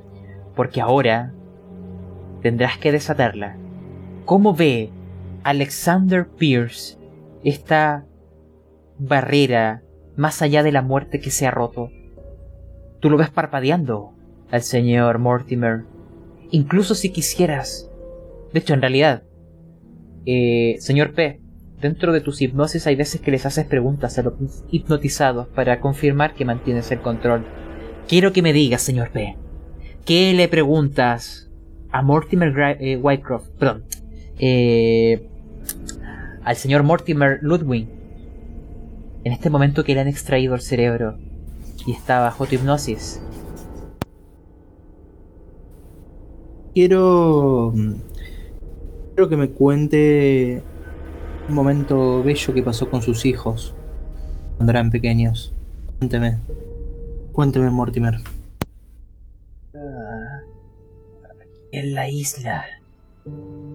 Cuando era joven, paseábamos y conocí las sirenas, bellas mujeres. Desde ahí que amo este lugar. Señor P, también te voy a pedir demencia. Estás hablando con alguien sin cerebro. Vamos a tirarlo con conocimiento también. 11. ¿Cómo tu mente interpreta todo esto?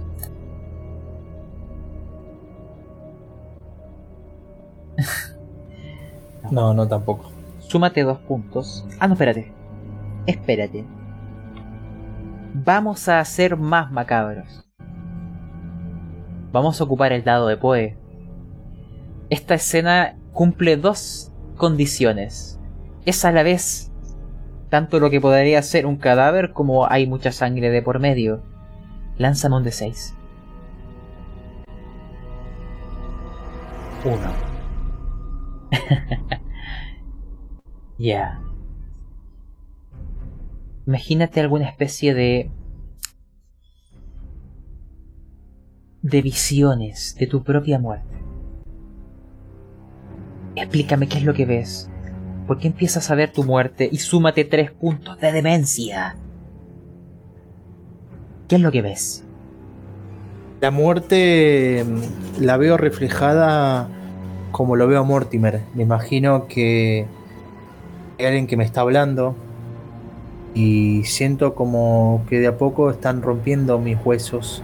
Siento la sangre caer por mi cuerpo y cae al suelo y, y escucho ese ese pequeño ese pequeño golpe de la sangre contra contra el suelo y siento que de a poco estoy perdiendo la vida. Señor P, hay otra cosa que ves también, o escuchas. Entre toda esta descenso a la demencia, quizás son las historias que se cuentan, quizás el viento o es la realidad, pero en algún momento mirando por las ventanas que dan hacia ese océano oscuro, en un mar de brumas que esconde lo que yace más allá, te dio la sensación de ver figuras humanas. Y miraban desde los cristales. Las sirenas están aquí. Las sirenas están cerca. Ya están observándoles. Ya vienen. Por su parte. ¡Hay que apurarse! La operación tiene que ser rápido. Las sirenas quieren su parte del pacto. O al menos eso es lo que les ha dicho el señor Wycroft. ¿Será esa tu muerte, señor P? ¿Vienen también por ti? No lo sé. Les explico qué está ocurriendo de más afuera. La tormenta es salvaje, cuantiosa. Está lloviendo mucho más de la cuenta. Y la mar está subiendo y subiendo. Ustedes actualmente no lo ven, pero el agua ya se ha adentrado en la isla y está ya a veces tocando las paredes de esta casa. La isla se está inundando. El mar viene por lo suyo. Es tiempo de pagar el pacto de las sirenas. O quizás es solo un fenómeno gravitacional.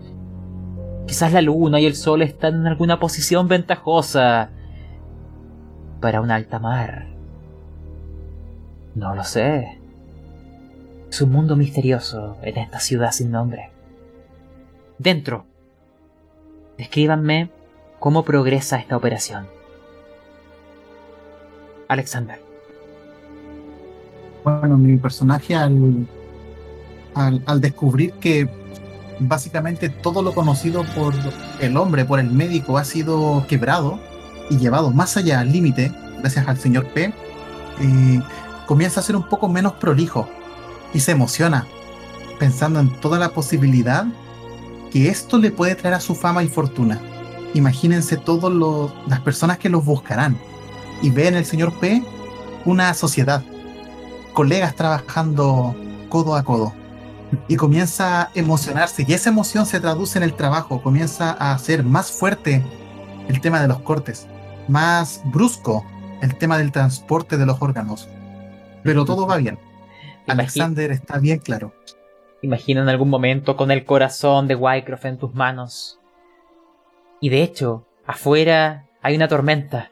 Se escuchan, ¿cierto? Y se ven los rayos y relámpagos que hacen luces y sombras dentro de la habitación y se ve el contorno de tu figura mientras ríes con un corazón palpitante aún en tus manos.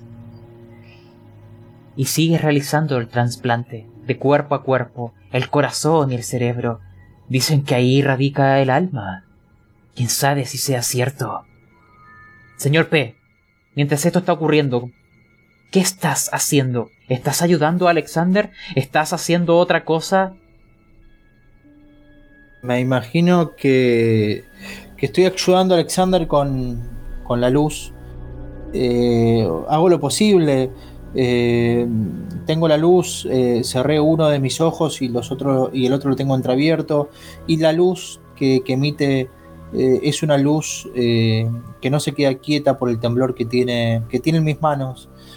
Y lo único que, que hago es pensar, espero jamás volver a ver, volver a verlo, a, pero jamás volver a verlo, Alexander.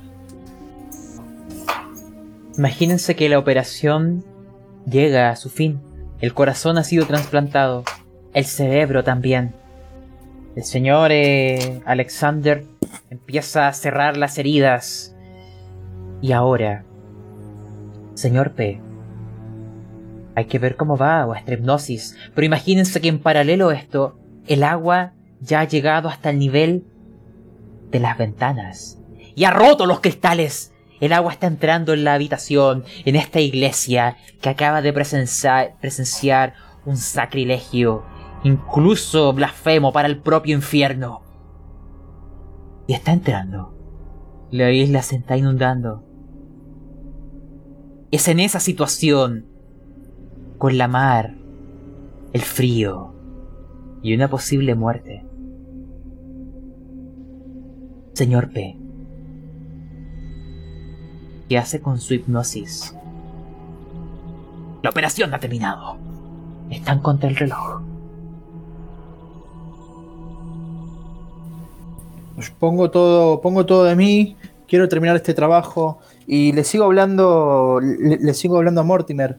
Eh, ¿cómo, ¿Cómo se siente? ¿Cómo se siente, señor? ¿Escucha? Ahora tú les estás hablando al cuerpo de Hans Ludwig, que lleva el cerebro y corazón de Mortimer. Él empieza a hablar así como lento. Creo que ha funcionado. Yo soy Mortimer Ludwig. Ha sido un éxito. Quedo.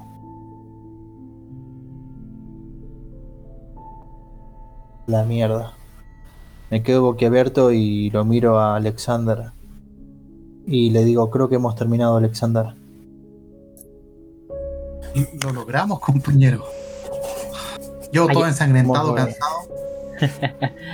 En algún momento, y hay algo más que dice el señor eh, Mortimer, en algún momento las olas traen un cuerpo por la ventana.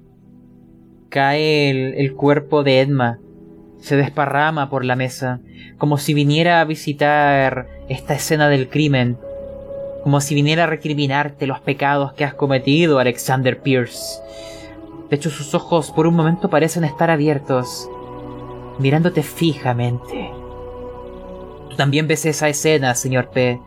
Y lo otro que dice el señor Mortimer, y ahí es donde ustedes ahora tienen la mesa libre, es... Llévanos a todos al campanario. El mar viene por lo suyo. Son las sirenas. Descríbanme qué piensan y qué hacen. Yo veo. Alexander piensa que el- Da- Dale. Sí, sí, sí. Seguí, seguí, seguí, tranquilo. Ale.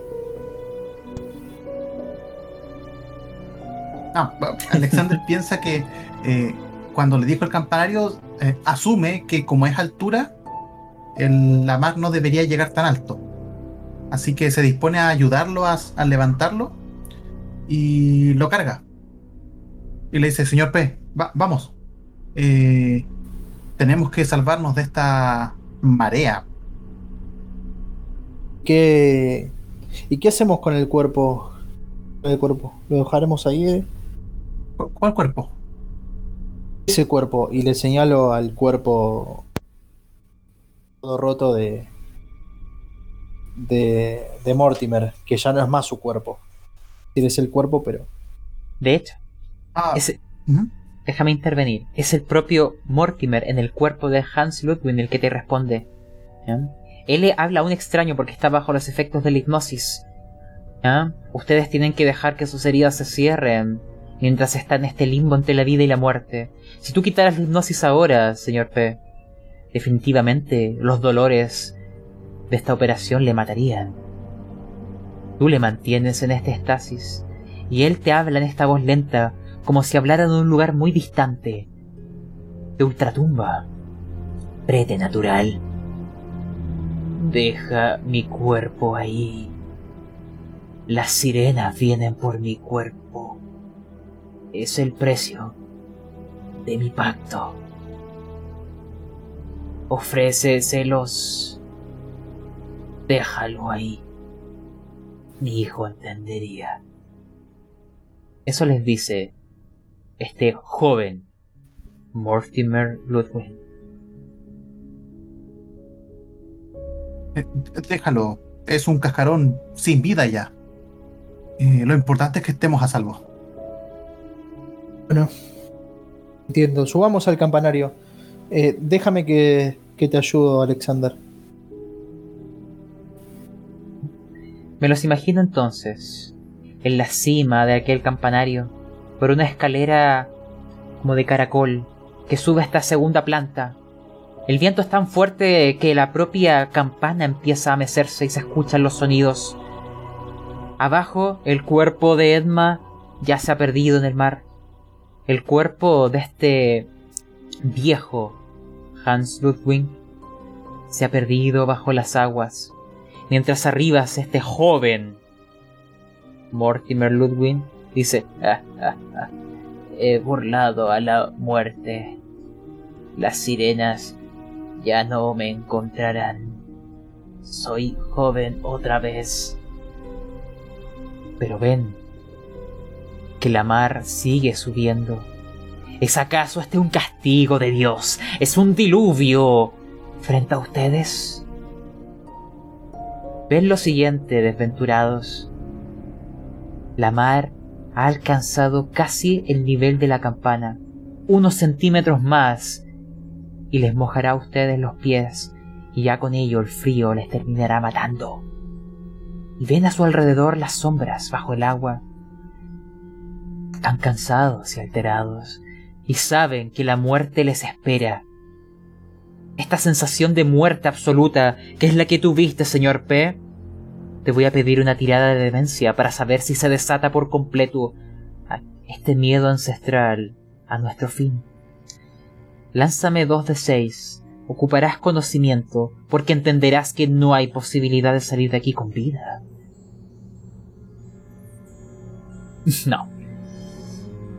Ganas, te faltaba un punto. Quiero que esta demencia la interpreten como deseen, pero ambos están completamente locos. Y les explico lo que ven, y lo que oyen y sienten.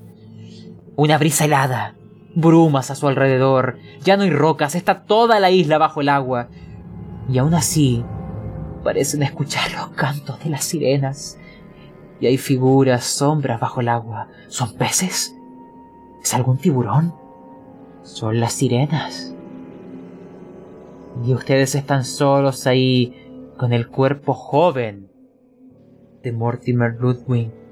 Y la mar sigue subiendo y subiendo y les amenaza con congelarles aquí en una muerte fría, lenta y olvidada.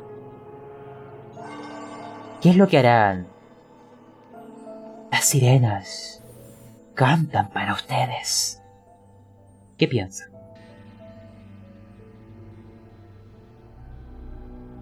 Creo que, que moriremos acá, Alexander. Nos queda otra.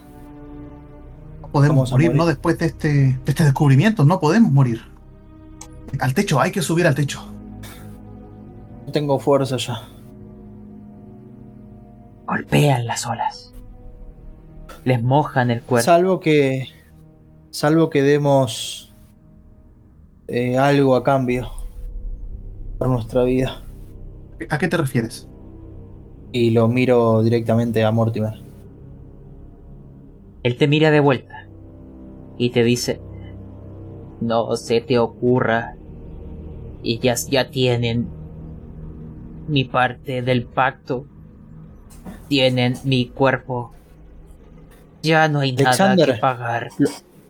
Lo, interrumpo, Alexander. Alexander, si, si esto ya hubiese estado y, me pongo como a delirar, pero, eh, eh, pero ¿por qué eh, sigue la, marea? es porque, es porque lo quieren a él, no nos quieren a nosotros. hagamos el intento, ayúdame a arrojarlo hacia abajo. Ayúdame. Empiezo a mirar para todos lados y, y me empiezo a desesperar. Y no sé qué hacer. Pero es que este es un descubrimiento bastante importante Jamás podré tener esta posibilidad de nuevo. Perdería todo. no importa, no importa, no importa. Es eso tu vida. Yo miro al señor P, miro a Mortimer y le digo, eh, señor P, eh, ah, no sé cómo decirlo, pero usted y yo somos compañeros, ¿o no? Sí, sí, muy compañero.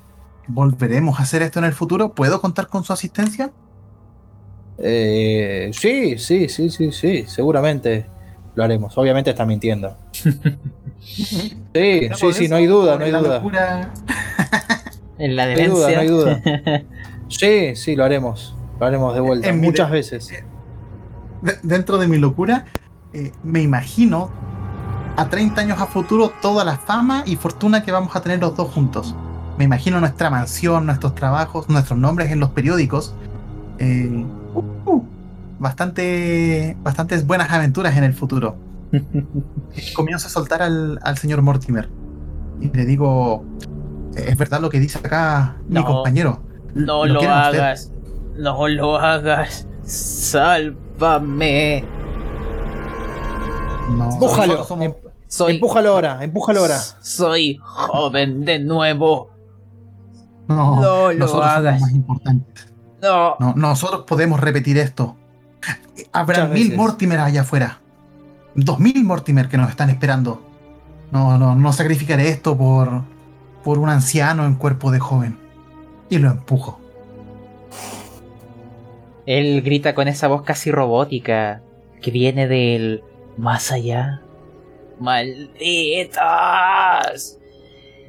El cuerpo de Mortimer Ludwig, que se ve como el de su hijo, cae al mar. En algún momento chocan fuertemente las olas y opacan un poco aquella visión. Y les da la sensación de... ¿Es la cola de un tiburón? O quizás fue una sirena. Pero justo con eso es como si hubieran atrapado aquel cuerpo y se lo hubieran llevado a las profundidades. La tormenta no termina. Pero el mar deja de ascender. Y es solo al otro día, con la salida del sol, que este viejo lobo de mar en bote viene de vuelta a la isla en busca de si hubo algún superviviente.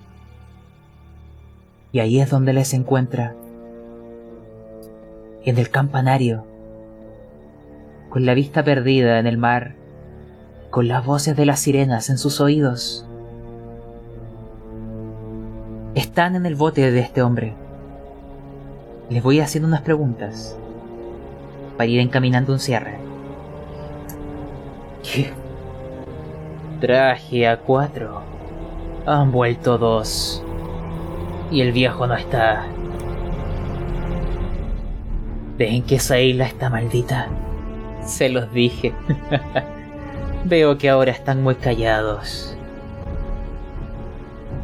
¿Qué pasó en la isla?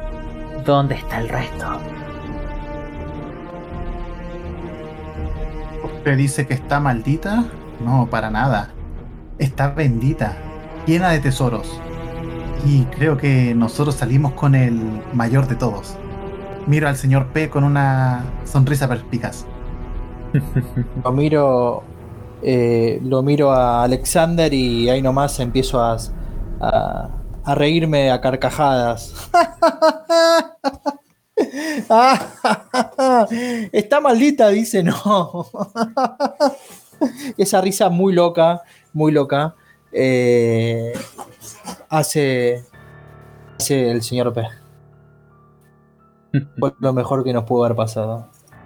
Imagínense que las brumas empiezan a esconder la isla, y ante estas preguntas de si la isla maldita y estas risas, desde lejos se empieza a escuchar el sonido de la campana. Es una brisa, son las sirenas, ¿Quién s- o es su imaginación alocada. No lo sé. Voy haciendo un salto de tiempo. Le voy a dar un final al señor Alexander pero quiero que el propio señor P cree su final. Han pasado días de aquello, llegaron al puerto, se les pagó, se sabe que hubo una horrible tormenta y que muchas personas sufrieron daños cercano a la costa, al parecer hubo incluso un maremoto, y los que estuvieron en la isla desaparecieron. Al menos había alguna especie de coartada para explicar este desastre. Para ustedes, claro, fueron las sirenas, o quién sabe qué fue, el castigo de Dios por las blasfemias cometidas. No lo sé. Señor P, ¿qué pasó contigo después de llegar y que se te pagó lo acordado? Me di cuenta, después de haber reflexionado mucho, que fue una experiencia increíble para mí. Lo he sufrido, sí, pero creo que valió la pena el conocimiento. Y lo que hizo Alexander fue terrible, pero a la vez increíble. Y tal vez eh, me empiece a gustar más la idea de la propuesta de Alexander. Creo que me tomaré un par de días más para, para, para ver qué hacer. Lamentablemente, señor P, nunca volviste a ver a Alexander Pierce. Mientras tú te pensabas en qué hacer, entre la duda de si volver a hacer esta alianza macabra con este médico demente, con manos como ángeles, pero que obran macabros milagros.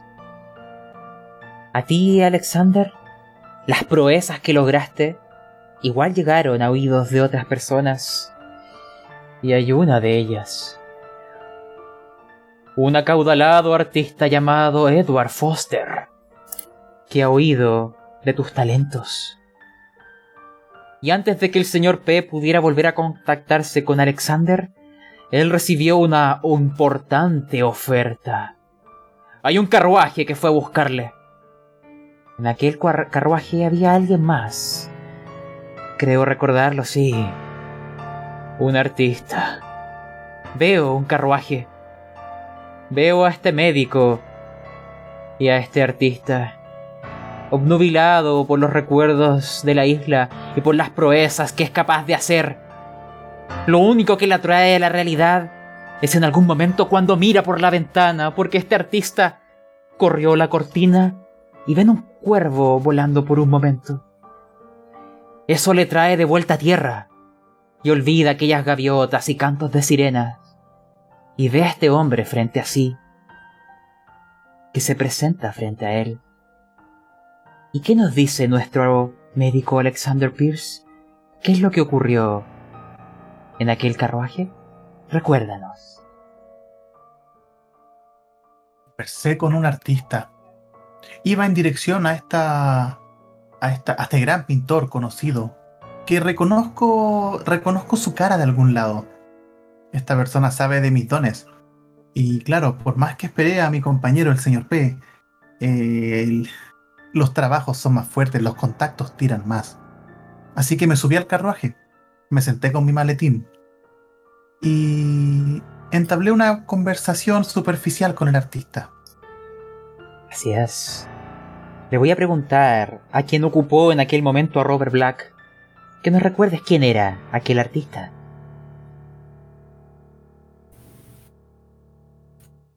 Aquel artista era, era un joven eh, muy feliz, con una mirada muy alegre y muy bromista de paso.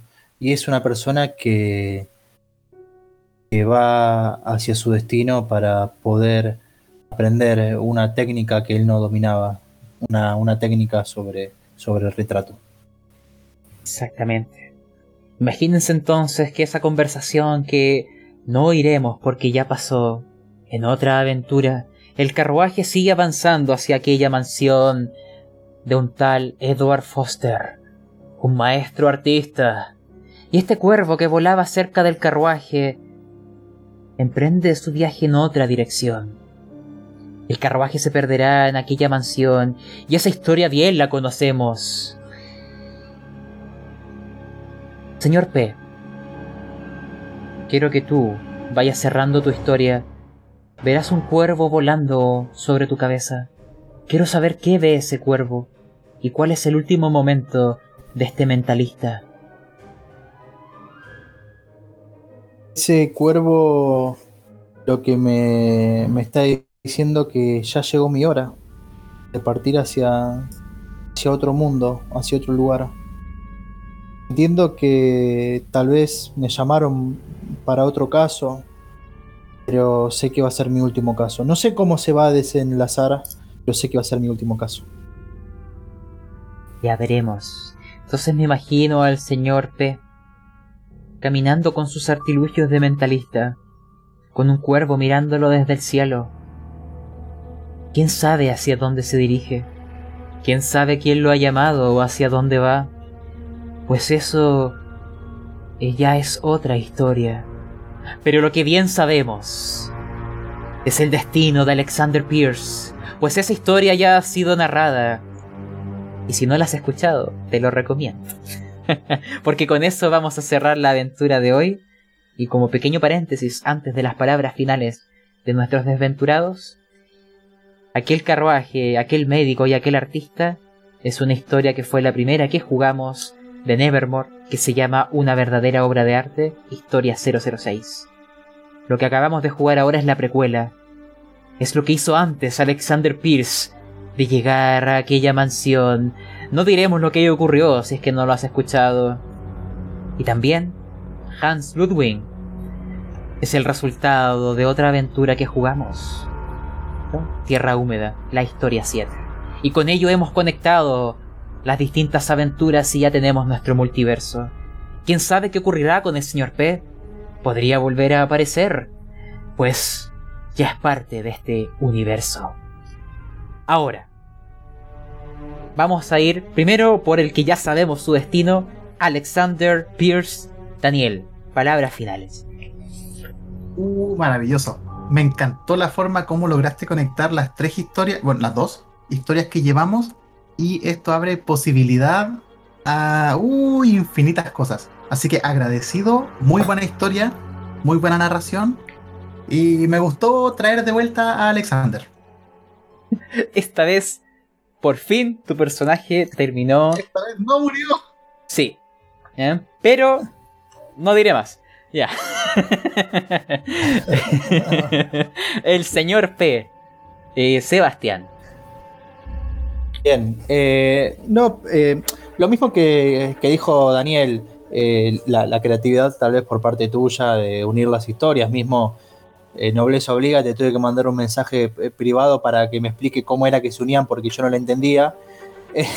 y después que te lo mandé dije, che, qué, qué, la verdad, qué creativo que es este, este muchacho. Así que nada, la verdad que siempre eh, poder jugar y que me den el espacio para, poder estar, para mí siempre es un lujo y, me encanta. Y encima con, con Dani también, que, es un capo total y que rolea muy bien. Así que desde ya gracias siempre por el espacio y bueno, por la paciencia. Muchas Yo sigo pensando que deberíamos ah. patentar la idea del Pablo Verso. claro. Y de hecho les digo, que ya tenía esa idea. ¿Se acuerdan que en la aventura del cementerio había unas lápidas que habían exhumado? Es aviso, es parte del, eh, del multiverso ya. Ah, ¿Sí? Sí, sí. Ah, excelente. Ya. En fin. Eh, perdón, yo la escuché entera. La, escuché completamente, la, la que no pude estar, así que excelente también.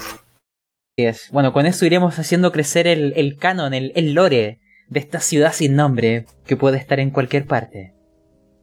Y con eso también les doy las gracias a ustedes, chicos, porque estas historias macabras requieren la ayuda también de una mesa que se sume a la demencia. Así que gracias también por su participación y eh, por su roleo. Ya con eso vamos a ir cerrando. ¿Mm? Y dejo voy a hacer una repetición de, comerciales, ¿cierto? Te dejo invitado a la comunidad de frecuencia rolera. Estamos aquí narrando y no para esta, porque era una aventura ya muy personal entre los jugadores de la mesa, pero para la de la siguiente semana vamos a invitar a alguien. Así que eh, atención ahí. Y también, si te gustan estas historias de Nevermore, eh, en la descripción de este audio voy a dejar un enlace a la lista de Spotify con las aventuras pasadas y las que vendrán en Nevermore. O el propio podcast de Pastas Roleros si te quieres sumar. Estamos orientados mucho al horror y, y de vez en cuando aventuras que no lo son. Pero en fin, eso es. Les doy muchas gracias por asistir y a los que oigan esto, espero les haya gustado la aventura. Y si no han oído la historia 6 y 7, se las recomiendo para que entiendan todas las alusiones a personajes que aquí aparecieron, que eran de esas otras aventuras. Muchas gracias Daniel, muchas gracias Sebastián. ¿ya? Y un brindis virtual por otro viernes de demencia. Muchas gracias. Gracias. Un 7. Gracias, gente. Excelente, excelente. Entonces, vamos a ir despidiendo esto, imaginando solamente aquel carruaje que va entre este camino zigzagueante en este bosque denso, con la imagen de aquella mansión antes de aquella primera historia que nos trajo a este universo. Quédense con eso y los recuerdos de esa primera aventura. Y ahí el telón empieza a cerrarse y la ciudad sin nombre descansa por ahora porque el próximo viernes volverá. Con eso cerramos la grabación.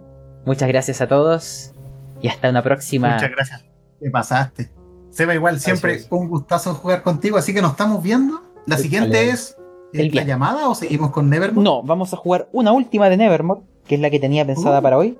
Que esa, esa aventura no, no es mía, es una que estaba en, como les dije en Twitter, que la quería jugar. Y como en este caso Diego no podía, dije, ya sabes qué, vengamos con el, el plan de emergencia. Ya, perfecto. Bien, perfecto. Muy y bien. después, después de eso volvemos a la llamada. ¿ya? Ya, Excelente. chicos. Voy a cerrar aquí la grabación. Muchas gracias. Y hasta una próxima locura y demencia. Un gustazo. Nos estamos viendo. Chao, chao. Bueno, Nos estamos viendo. dale, chao chicos. Dani, nos vemos, Pablo. Chao, chao Sebastián. Gracias. Chao Daniel. Chao, chicos.